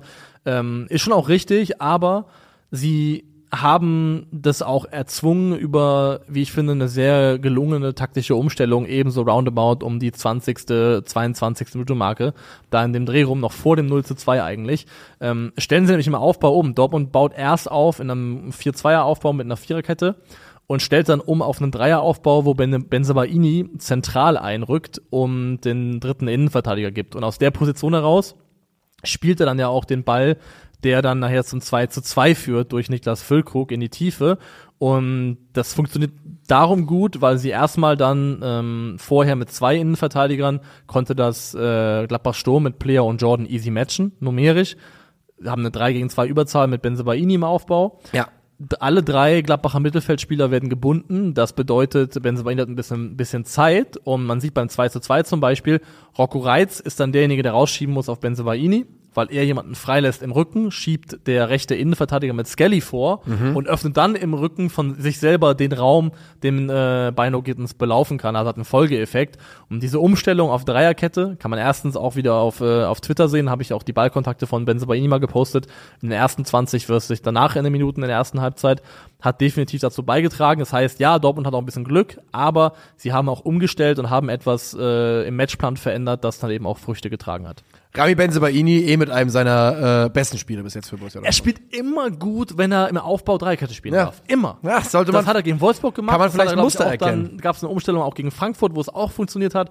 Also ähm, Benzebaini macht das richtig ordentlich, wenn er das spielt. Also ich würde mir einfach mal wünschen, dass es häufiger passiert Mhm. und dass auch Jamie Bino Gittens, sein Körper macht er ja selber oft nicht mit, Ja. ähm, auch häufiger spielt, weil aktuell hat er sich jetzt schon mehrfach empfohlen dafür, dass er einen Platz in der Startelf haben sollte. JBG, Junge.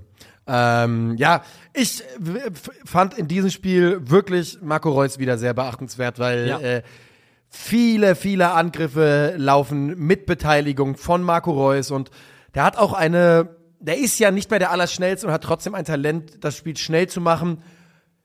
Und das auch durch seine Läufe, durch seine, durch die Cleverheit seiner Läufe, durch seine Bewegungen. Und das ist, äh, wir haben den Begriff mögen wir ja eh gerne, aber der hat sich ein solches Old Man Game drauf geschafft.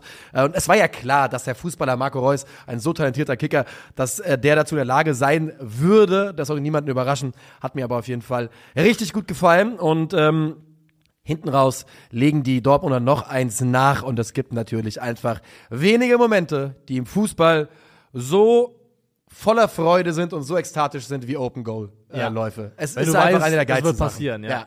Siehst ja auch da, die Kurve explodiert schon. Der ist der der dringt so gerade in den 16er ein, dann fliegen Bierbecher in der Kurve hoch. Das genau das will ich sehen, Alter. Ja. Traumhaft, traumhaft. Und so geht das Spiel 4 zu 2 aus und ja, Alter, was soll man sagen, Mann? Dortmund lebt.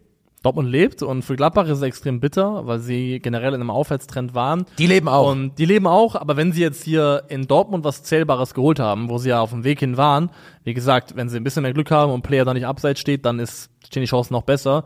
Dann glaube ich, ähm, haben sie, setzen sie den Aufwärtstrend richtig fest. So ist es natürlich auch psychologisch bitter, dass du nach einem 2 zu 0 auf die Art und Weise noch verlierst. Das kann auch ein bisschen in die Kleider Ja. rein, ähm, mit reingehen, aber, Aber ich kann mich auch wirklich auf, an keinen Gladbacher Abschluss in der zweiten Halbzeit erinnern oder keinen keinen keinen Abschluss aufs Tor zumindest. Nee, nee, sie haben dann schon auch hinten raus, wie gesagt, echt zu Recht verloren. Das geht schon in Ordnung. Dortmund gewinnt 4 zu 2. Und äh, jetzt können wir gerne dahin gehen, Ja. äh, wo es für dich wehgetan hat.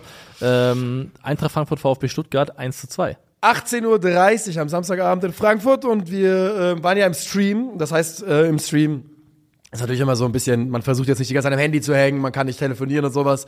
Und ähm, die, die, wie weitgreifend der Polizeieinsatz vorher in der Nordwestkurve war, war währenddessen nicht so ganz, ganz bewusst. Ähm, ziemlich schockierende Bilder, die man da gesehen hat. Ähm, ich habe seitdem Telefonate geführt. Ich habe unglaublich viele DMs und Sprachnachrichten bekommen, auch von euch, von vielen Zuhörern. Vielen Dank für jede einzelne. Es ist ein, natürlich eine unglaublich verfahrene Situation. Ich, was ich sagen kann, ist, die bin ich mir relativ sicher, dass es äh, die erste Eskalation stand, fand statt äh, zwischen Ordnern und Eintracht-Fans. Ähm, es ging dabei um höchstwahrscheinlich um den Versuch, mit äh, einem Screenshot von einem Handy-Ticket äh, in den Unterrang zu kommen.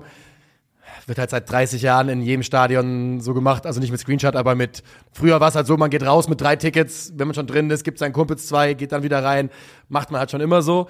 Da wurde scheinbar deutlich strenger kontrolliert, es gab eine Auseinandersetzung, daraufhin wurde die Polizei gerufen. Die Polizei ist dann mit sehr rabiaten Mitteln sofort dazwischen gegangen und die ganze Nummer ist dann dermaßen eskaliert, äh, wie man es ja selten in deutschen Fußballstadien sieht. Außer natürlich, dass man es in den letzten drei Wochen so ungefähr dreimal gesehen hat. Äh, und ich glaube, was, ähm, was viele, viele Leute ja auch gesagt haben, die vor Ort waren, nach dieser Nummer hat niemand mehr Bock auf ein Fußballspiel. Das war dann auch der Eintracht ein bisschen anzumerken. Ich glaube, dass die in der Halbzeit erst kapiert haben, wie viele Verletzte es da gab, denn es wurden ja immer weiter Fans auch über den Innenraum evakuiert. Das hat man gar nicht gesehen während des Spiels. Ja. Fans wurden über den Innenraum evakuiert, ähm, weil einfach Reizgaswolken da im, im Block hingen. Zumindest sah das so aus. Wir wissen natürlich alles noch nicht, ist alles noch in der Ja. Untersuchung. Alles, was ich jetzt sage, setzt sich zusammen aus Berichten von Leuten, die ich bekommen habe. Na, die Untersuchungen laufen. Wir können da nichts Festes sagen. Aber es ist einigermaßen heftig und ich, ich will nur sagen, es gehören immer zwei dazu. zu so einem Konflikt. Es gehören immer zwei dazu. Und ich glaube, an diesem Wochenende hatten da beide Seiten, beide Seiten, Polizei und auch die Fans, Bock drauf. Und ähm, ja, es ist, es ist einfach scheiße, wenn sowas passiert. Ist es, ja, und also es gehören zwei dazu. Ich kann da wenig zu sagen, außer halt grundsätzlich ähm, nur zu ermahnen, dass man nicht den Fehler machen sollte, Polizeiberichte als objektive Einschätzungen zu lesen. Ed Wolf Christoph Fuß. Ähm, ja, sondern die sind in dem Fall einfach auch eine Konfliktpartei, die Ja. im Sinne im Sinne ihrer also im Sinne von sich selbst argumentiert und interpretiert und Dinge berichtet. von daher nachweislich ja auch falsche Dinge berichtet haben. Ja. Das wissen wir ja inzwischen. Ne? Es hieß ja zuerst, es, habe, es gäbe rivalisierende Fangruppen, die untereinander den Konflikt gesucht hätten und das sei auf die Polizei umgeschwungen. Daran ist absolut nichts richtig. Kein Stuttgarter hat sich irgendwo an, eine, an einer Schlägerei mit Frankfurtern beteiligt. Und ähm, die ganze Nummer Furchtbar. Ich bin der Meinung, das ist meine persönliche Meinung, Privatperson Nico Heimer, also äh, motzt gegen mich, wenn ihr das anders seht. Ich bin der Meinung, dass äh, die Polizei da, sie wollte heute, die wollte einen Großeinsatz haben, denn der äh, die Mannstärke, mit der man da angetreten ist bei einem Nicht-Risikospiel, war, das kennt man so nicht. Das war unglaublich, das haben auch alle berichtet. Die Polizei war ums ganze Stadion herum unglaublich stark vertreten und man hat da, glaube ich, durchaus auch ein bisschen auf eine Eskalation äh, gewartet. Ja, Leute, es gibt Leute, die da von einem EM-Trainingslager reden bei der Polizei.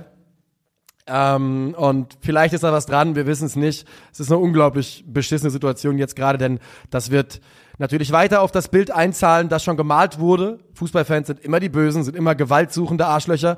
Und wenn ich sehe, was die Bild-Zeitung für Artikel zu dem Thema geschrieben hat, kommt mir wirklich das kalte Kotzen, wie unkritisch äh, die, die geschrieben haben, äh, einfach, ja, da gibt's nur eine Seite, die schuld ist. Vollkommen klar, da gibt's Ja, nur eine Seite.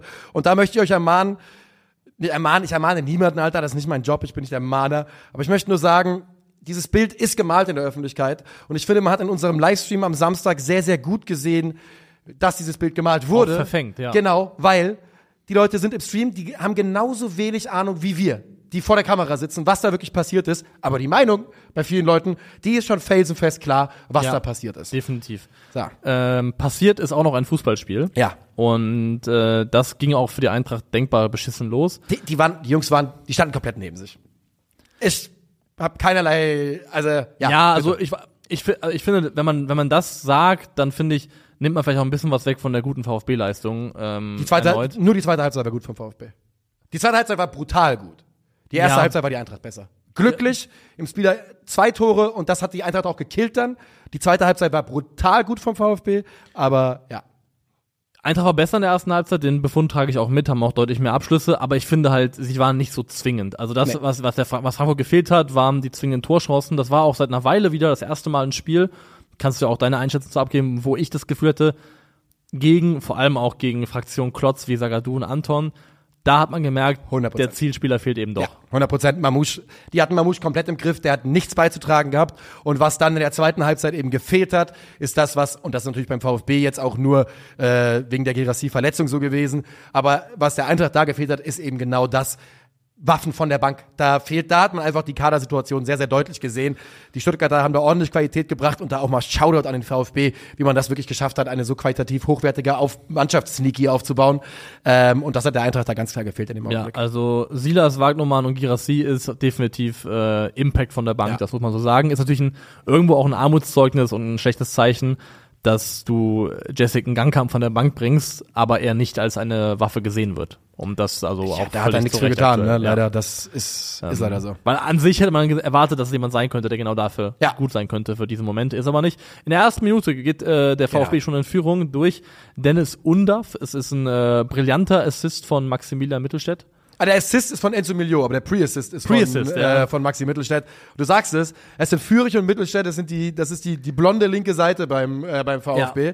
Und Fürich löst sich da aus einer Bedrängnis 3 gegen 1 und ja, nur weil er es schafft, aus, gegen drei Leute sich durchzusetzen überhaupt, kommen die in die Situation und Milio spielt dann mit dem ersten Kontakt den Steckball auf Dennis Undaff, der schließt perfekt ab, Skiri kann nur noch hinterherlaufen und dann steht's halt wirklich nach einer Minute 1 zu 0 und da merkt man dann schon, das wird hier denkbar schwierig für die Eintracht wahrscheinlich, die dann aber sehr gut ins Spiel kommt.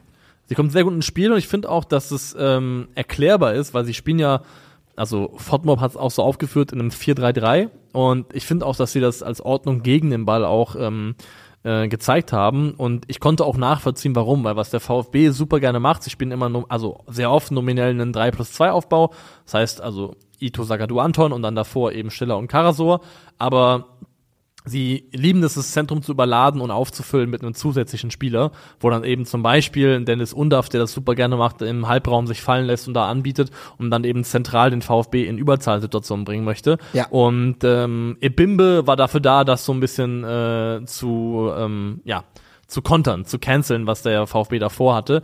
Und hat es eigentlich auch gut gemacht, wenn man ihn beobachtet hat. Er hat immer so ein bisschen geschwommen, dass er sich zentraler positioniert hat, aber immer bereit war, rauszuschieben, wenn der Ball auf einen Außenverteidiger kam. Aber ich Das war auch eins seiner besseren Spiele, fand ich. ja, tatsächlich. Und ich finde dieser Kniff mit Ibimbeskiri Larsson und ähm, dem Versuch zu verhindern, dass der VfB äh, im Zentrum eben Überzahlen erzeugen kann und da eben die Überhand gewinnt, hat eigentlich ganz gut gegriffen. Die, was der Eintracht gefehlt hat in der ersten Halbzeit, war halt ganz klar die finale Durchschlagskraft in der Offensive. Ja, Den die, Ausgleich kriegen sie trotzdem. Genau, den Ausgleich kriegen sie trotzdem. Das ist äh, Philipp Max, aber der muss dann auch äh, abgefälscht werden von Waldemar Anton in der wildesten Flugkurve, die den Ball irgendwie nehmen kann, damit er reingeht. Die Eintracht ist dann wirklich, also von das große Problem in diesem Spiel ist für die Eintracht, ab Minute eins und da steht leider schon 0 zu 1 zu dem Zeitpunkt, bis Minute 45 ist die Eintracht die bessere Mannschaft. Und man geht mit 2 zu 1 Rückstand in die Halbzeit, denn direkt vor der Halbzeit, und das ist ja dann auch eine absolute Qualität vom VfB, und das war der Todesstoß, das Spiel war danach gelaufen, äh, ein zweites Mal Dennis Undaff nach Flanke wiederum von links. Was da Maxi Mittelstädt? Das war Mittelstädt. Das war genau. das war der. Mittelassist, ja. Ganz klar natürlich, dass Undaff da nicht im Abseits steht. Äh, gar keine Diskussion drüber. Und dann steht es 2 zu 1.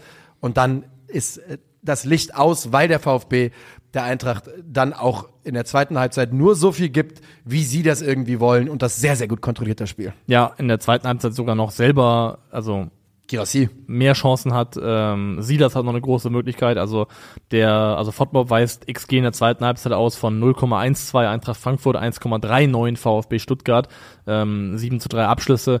Also mit der zweiten Halbzeit verdient sich der VfB dann auch letztendlich sportlich diese drei Punkte, ähm, kann man Ja. glaube ich schon sagen. Dennis Undaff, fantastische Entwicklung, ähm, hat ein DFB, bitte wacht auf, Alter. es ist Don't ein Muss. sleep on him. Es ist ein Muss. Ja. Also, weil er hat gezeigt, dass er als Einwechselspieler funktionieren kann, hat gezeigt, dass er als zweiter Stürmer funktionieren kann, hat gezeigt jetzt, dass er als erster Stürmer, also als alleiniger Stürmer funktionieren kann, hat eine unheimlich clevere Art und Weise, sich im Strafraum zu positionieren und zu bewegen, hat eine ähm, tolle körperliche Voraussetzungen, die er mitbringt, um auch Bälle festmachen zu können, im Rücken zum Tor. Also Dennis Undaff drängt sich wirklich extrem auf und vor allem glaube ich auch, ähm, wenn du wenn, wenn Deutschland das nicht eintütet, dann wird die Türkei das eintüten. Ja, und das ist eben deswegen, sage ich ja, don't sleep. Ja, so geht das Spiel dann auch aus mit äh, 2 zu 1 für den VfB Stuttgart und alleine wegen der einfach dominanten zweiten Halbzeit des VfB äh, ist das sehr gut. Ich bin der Meinung, ich habe das Gefühl, wahrscheinlich wird die Mannschaft ungefähr kapiert haben, dass es halt ja über 100, 100 Verletzte im Stadion gibt äh, und weil weil die Ja. zweite Halbzeit war so da war so nichts mehr, nichts mehr drin in dieser Mannschaft und Kevin Trapp hat es ja auch gesagt, es war heute einfach eine komische Stimmung auf dem Feld. Ähm, wir wussten, dass das alles nicht so gut gelaufen ist. Ein Satz noch, kein Vorwurf. Ich weiß, äh, Informationen dauern manchmal ein bisschen, um anzukommen. Ich glaube, man hätte sich ein bisschen mehr Solidarität vom Stuttgarter Block äh, gewünscht in Frankfurt. Und ich glaube, man wird es nicht vergessen in Frankfurt. Ähm, denn man hat zwar sich solidarisiert mit den Pullovern, die man rausgehängt hat, die hat man da im Block noch bemalt und man hat so ein paar Gesänge gesungen in die richtige Richtung.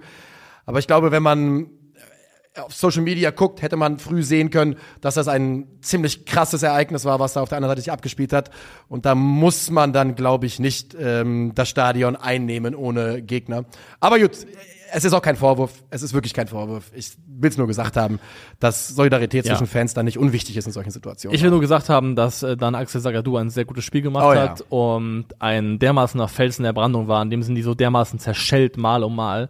Schön, dass das jetzt endlich das wird, was wir, was man Jahre ja gesehen hat, dass er sein könnte. Ja, finde ich auch richtig gut. Ich gönn's ihm auch sehr, weil also er sah oft schon echt sehr, sehr bedröppelt aus beim BVB. Das Ja. hat einem fast schon leicht, leicht getan teilweise.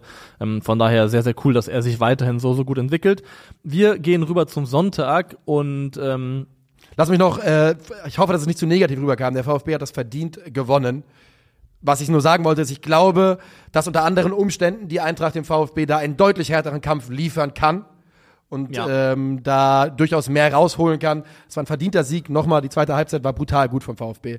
Ähm, die Gesamtgemengelage, für die Stuttgart nichts kann, nichts, 0,0,0,0, war einfach scheiße Ja, für die Eintracht. das glaube ich fasst gut zusammen. Und ohne groß reden, ich sag Klinsmann. Ich sage auch Klinsmann, die sollen mich in Ruhe lassen mit Heidenheim gegen Bochum. Sorry, liebe Bochumer, sorry Heidenheimer 1 und 2, aber das, äh, das, das, das machen wir nicht. Das machen wir nicht. Die, das fucking, der fucking Highlight Reel von, auf YouTube von ZDF Sportstudio ist 15 Sekunden lang. Die zeigen nicht mal Fußball. Die sagen einfach, die zeigen Stadion von außen und sagen, ist genauso spannend wie das, was hier drin passiert ist. Ja, deswegen, das Spiel war zum Einschlafen und es wäre genauso zum Einschlafen, jetzt noch in irgendeiner Form darüber sprechen zu wollen. Äh, Es hat nichts hergegeben, es war ein stinklangweiliges Fußballspiel mit sehr, sehr wenig Fußball. Von daher, ähm, wir überspringen Heidenheim gegen Bochum. War mehr Fuß als Ball auf jeden Fall. Ja, und, Und, äh, ja. widmen uns dem letzten Spiel des Spieltags, Hoffenheim gegen Mainz, 1 zu 1 und das ist extrem unglücklich Ja. für die Auswärtsmannschaft. da, das war auch eigentlich ganz ansehnlich. Also ich meine, das jetzt nicht für für die, die, die Genießer der Fußballkultur höchster Art und Weise. Aber das war trotzdem okay, weil es wirklich ein intensives Spiel war. Die ähm, Mainzer in, mit dem dritten Spiel unter ihrem Interimscoach und mit dem dritten Spiel, das sie nicht verlieren. Sie gehen in Führung durch Marco Richter. Der wird links geschickt und äh, bleibt ruhig schiebt den Ball ins lange Eck und macht sein erstes Tor für den FSV Mainz 05. Und auch zu diesem Zeitpunkt ist die Führung der Mainzer schon äh, verdient. Ja, also Robert Sko hat da gar keine Aktien ähm, oder gar kein Interesse, sich da zu ist- bewegen. Ja. Ähm, Der Ball geht in den Rücken und dann Ja. siehst du ihm quasi schon an, dass er denkt, ah, gut. Also als der Spieler schon startet, denkt er sich, oh nee, komm, Ja. den, den Lauf checke ich jetzt nicht ab. Ähm, Kabak macht es auch nicht gut, ähm, hat das auch nicht gut im Blick in, in seinem Rücken, was da passiert. Und ähm, zur Halbzeit ist ja auch Matarazzo sehr konsequent Ja. und wechselt gleich dreimal. Bülter, Prömel und Kabak gehen raus, Grilic, äh, Schadarabek und Akpoguma kommen rein. Bülter hat ja ungefähr noch drei hundertprozentige Chancen in der 45. Minute. Stimmt, ja. und ähm, diese Wechsel tragen ja auch im ersten Moment Früchte, ähm, machen sie tatsächlich. Und äh, Hoffenheim gleicht aus in Person von eben jedem Robert Sko, der auf die linke Seite rüber gewechselt Ja. ist. Es kommt eine Hereingabe von äh, Schadarabek, nachdem sie es gut rüber verlagert haben und dann wieder eben die Flanke kommt. Und dann nimmt äh, Robert Sko einen guten Abschluss mit seinem äh, eben auch sehr, sehr guten linken Fuß und trifft da zum äh, 1 zu 1 Ausgleich. So ist es. Und dann ist es wieder Zeit für die Mainzer, die ähm, immer wieder gefährlich angreifen, wo man das Gefühl hat, Ludovic Ajor kommt mehr und mehr an, reibt sich da auf gegen John Anthony Brooks und ist zumindest nicht mehr so der Schatten, der er einfach Anfang der Saison war. Das Tor allerdings will ihnen nicht gelingen und das liegt auch daran, dass sie einen Elfmeter verschießen. Der Elfmeter wird äh, gegeben nach einem Foul von äh, Udo Kayan Lee. Ja. Udo Kayan Lee. Nee, Akpoguma. Ab Udo Akpoguma. spielt bei Augsburg. Stimmt. ja, das ist absolut richtig. Und das auch nicht erst seit diesem Sommer. Ja. Äh, und äh, Elfmeterentscheidung für dich korrekt? Ja. Ja, ich denke auch. Ist okay. Also es ist, nicht ein Riesenkontakt, aber es ist in Ordnung. Ja. Und es reiht sich leider ein in die Gesamtleistung von Akpoguma, der in dem Spiel circa fünfmal in ähnlicher Art und Weise zu spät kam und recht dumme Fouls hergeschenkt hat und dann eben unter anderem diesen Elfmeter. Den nimmt sich Ayman Barkok. Also ich hätte gesagt, so wie er gespielt hat, hätte Marco Richter ihn sich nehmen müssen. Ähm, von der Form, die er in dem Spiel hatte. Barkok nimmt ihn sich und verschießt eben. Und das ist extrem bitter. Also einmal für mich, weil es äh, dir enorm viele Punkte bei Kickbase beschert hat, weil Baumann Ja. ihn eben pariert. Ähm, aber auch bitter für Mainz 05, weil es der verdiente Lohn gewesen wäre. Ja. Für in der zweiten Halbzeit eben einfach eine, eine sehr starke Leistung. Also zweite Halbzeit hat Mainz 56% Ballbesitz, ähm, 1, also der Elfmeterspiel mit rein in die XG ist nicht so wichtig. Ähm, aber ich finde, in der zweiten Halbzeit sind sie die aktivere Mannschaft, sind die Mannschaft, die sich mehr traut, die mehr macht, Mehr und, will. äh, mehr will Auf auch jeden Fall mehr will. definitiv tendenziell den zweiten Treffer mehr verdient gehabt hätte. Ja. Und du hast ja gerade eben gesagt, dass es bei Akpoguma sich in sein Spiel einreiht, bei Ayman Barkop übrigens auch. Der hat Ja. leider auch in diesem Spiel viel gewollt und wenig gekonnt. Ähm, so zumindest sah es aus. Und der schönste Moment aber passiert natürlich dann in Minute 74, 74 zumindest für, ich sag mal vielleicht für neutrale Fans. Johnny Burkhardt ist zurück. Ja. Nach über oder fast einem Jahr Pause, über einem Jahr, glaube ich, knapp, ich glaube ein Jahr und drei Tage oder sowas, keine Bundesliga gespielt. Johnny Burkhardt ist zurück und er wird ja einmal gefault dann. War der nicht auch nur kurz zurück und war davor auch schon verletzt? Oder Ja, das kann durchaus sein. Ja. Also er hat auf jeden Fall die letzten Jahre eine Lange, lange richtig Scheiße am Schuh gehabt. Und der, er wird dann ja auch einmal gefault und ich habe mich selber ge- erwischt, wie ich genau richtig zusammengezuckt bin. Ja. Ich dachte, boah, lass den armen Jungen doch in Ruhe. Ähm, denn bei Mainz, man träumt natürlich von Burkhardt, Viper äh, und Co. Gruder, selbstverständlich. Stell dir vor, ein, ein Dreigespann vorne drinne aus eben diesen Spielern. Ja. Gruder, Viper, Burkhardt, was ja durchaus auch von den Spielern her passen würde. Also Und die sind alle innerhalb von irgendwie 100 Kilometern geboren, die kommen alle aus der Region. Das ist der absolute Traum, Alter. Das ist genau das, was man will. Ich finde auch vor allem, weil Burkhardt recht schnell wieder gezeigt hat, dass er eben auch ähm, sportlich was anzubieten hat. Ich fand, das war jetzt keine schlechte Viertelstunde, die er sich gezeigt hat. Ähm, generell merkst du bei Mainz, dass Qualitätszug in diese Mannschaft kommt mit den Spielern, die jetzt wieder da sind. Also Burkhardt, glaube ich, wird ihm was geben. Ähm, Silva Wittmer hat sofort Ja. so, so gut getan. Das sind wirklich, das ist big für die, für, dass solche Spieler jetzt zurückkommen. Ja, weil er ist einfach defensiv stabil, er macht seine Sache gut im Passspiel, ist super sicher, hat eine gute Ausstrahlung. Ich finde, äh, muss man auch dazu sagen, Edimilson Fernandes hat sich in der Innenverteidigung richtig gut entwickelt, spielt da in der, spielt da den Part richtig ordentlich mittlerweile. Er spielt ja auch den Pass auf Marco Richter daraus. Genau, er ist auch der Vorbereiter des 1 zu, des 1 zu 0. Ganz spannend fand ich, wie sie im Vene eingesetzt haben, wenn man sich die, ähm, die Ballaktion von im Vene anschaut, die zum Beispiel auch vergleicht mit Wittmer auf der anderen Seite. Im Vene deutlich zentraler, hatte ja fast einen äh, zeitweise inversen Außenverteidiger gespielt, der auch im Spielaufbau viel mitgemacht hat und dafür hat Marco Richter die Breite gehalten bei den Mainzern, also den Einsatz von im Vene fand ich ähm, sehr spannend. Und wie gesagt, es ist verdient, dass sie hier den Punkt holen. Sie hätten sogar noch mehr verdient gehabt in meinen Augen. Ähm, ich könnte mir vorstellen, dass das mit Jan Sievert jetzt wieder so eine typische Mainz-Nummer wird. Dass er sich jetzt hier in so eine Festanstellung reinschleicht. Und das Geile wäre ja dann, dass er sogar der, eigentlich derjenige ist, wo es ja hieß, nee, der Hofmann ist es, der U19-Trainer wird's, nicht der Siever. Der Siever hat keine guten, äh, da, aber wir hören nichts über eine potenzielle Nachfolge. Da wird, da trägt gar nichts nach außen. Wir wissen nicht, ob die suchen oder Ja. ob die einfach sagen, let's try it mit, mit Sievert. Und ich meine, der ist ungeschlagen nach drei Spielen. Also wie viel mehr kannst du vom Trainer erwarten, wenn du eine Mannschaft auf Platz 18 übernimmst? Ja, also die haben jetzt äh, aus drei Spielen äh, fünf Punkte geholt. Das ist für das Mainz sehr, sehr wichtig. Haben damit auch den Anschluss wiederhergestellt dementsprechend. Jetzt kommt als nächstes, ähm, nee, kommt gar nicht. Warum bist du hier eingetragen gegen Heidenheim? Warum labern die? Weiß ich nicht. Ich weiß ja nicht, wo du guckst gerade. Bei Transfermarkt. Das ist Lüge. Ja. Ähm, jetzt kommt äh, zu Hause gegen Freiburg und dann in Köln und Ja. äh, dann noch Heidenheim. Ja. Also ähm, das sind alles drei Spiele, wo man was holen kann zumindest. Also richtig eine Kurve Mainz noch mal richtig kriegen was drin, raus. hinten raus eine Kurve zu nehmen. Ähm, auf jeden Fall schön zu sehen, dass Mainz widerstandsfähig geworden ist und dass sie ähm, so ein bisschen angekommen sind in dieser Bundesliga-Saison. Das würde ich auch sagen. Und was ich auch sagen würde, ist, wir sind durch für heute, oder? Ja, wir machen nur den 11. Spieltags, dann gehen wir nach Hause. Dann, Ähm, dann gönn doch Im mal. übertragenen Sinne zumindest. Ja, wir spielen in einem äh, klassischen 4-4-2. Ich muss sagen, ich fand es sehr, sehr schwer, diese elfte Spieltag sinnvoll voll zu machen, weil in vielen Spielen einfach wenige Leute gut waren. ja. Ähm, wir haben eine Damen im Tor, der ähm, gut gespielt hat gegen Union. Hätte man auch Baumann nehmen können, beide haben Elfmeter pariert, jetzt ist es Finn Damen geworden. Äh, links Finde ich Maximilian- aber auch in Ordnung. Finde ich auch in ja, Ordnung. Mittelstädt über links, äh, Hinkapier und Edmilson Fernandes bilden die Innenverteidigung, Frimpong über rechts, äh, rechte Außenbahn Kone, linke Außenbahn, äh, ach Kone, äh, Coman, äh, linke Außenbahn Jamie Bino Gittens, Swanberg und Goretzka im Zentrum und dann die Doppelspitze bestehend aus Jonas Wind und Dennis Undaff. Das war's von uns für heute. Herzlichen Dank für die Aufmerksamkeit. Macht's gut. Ciao, ciao.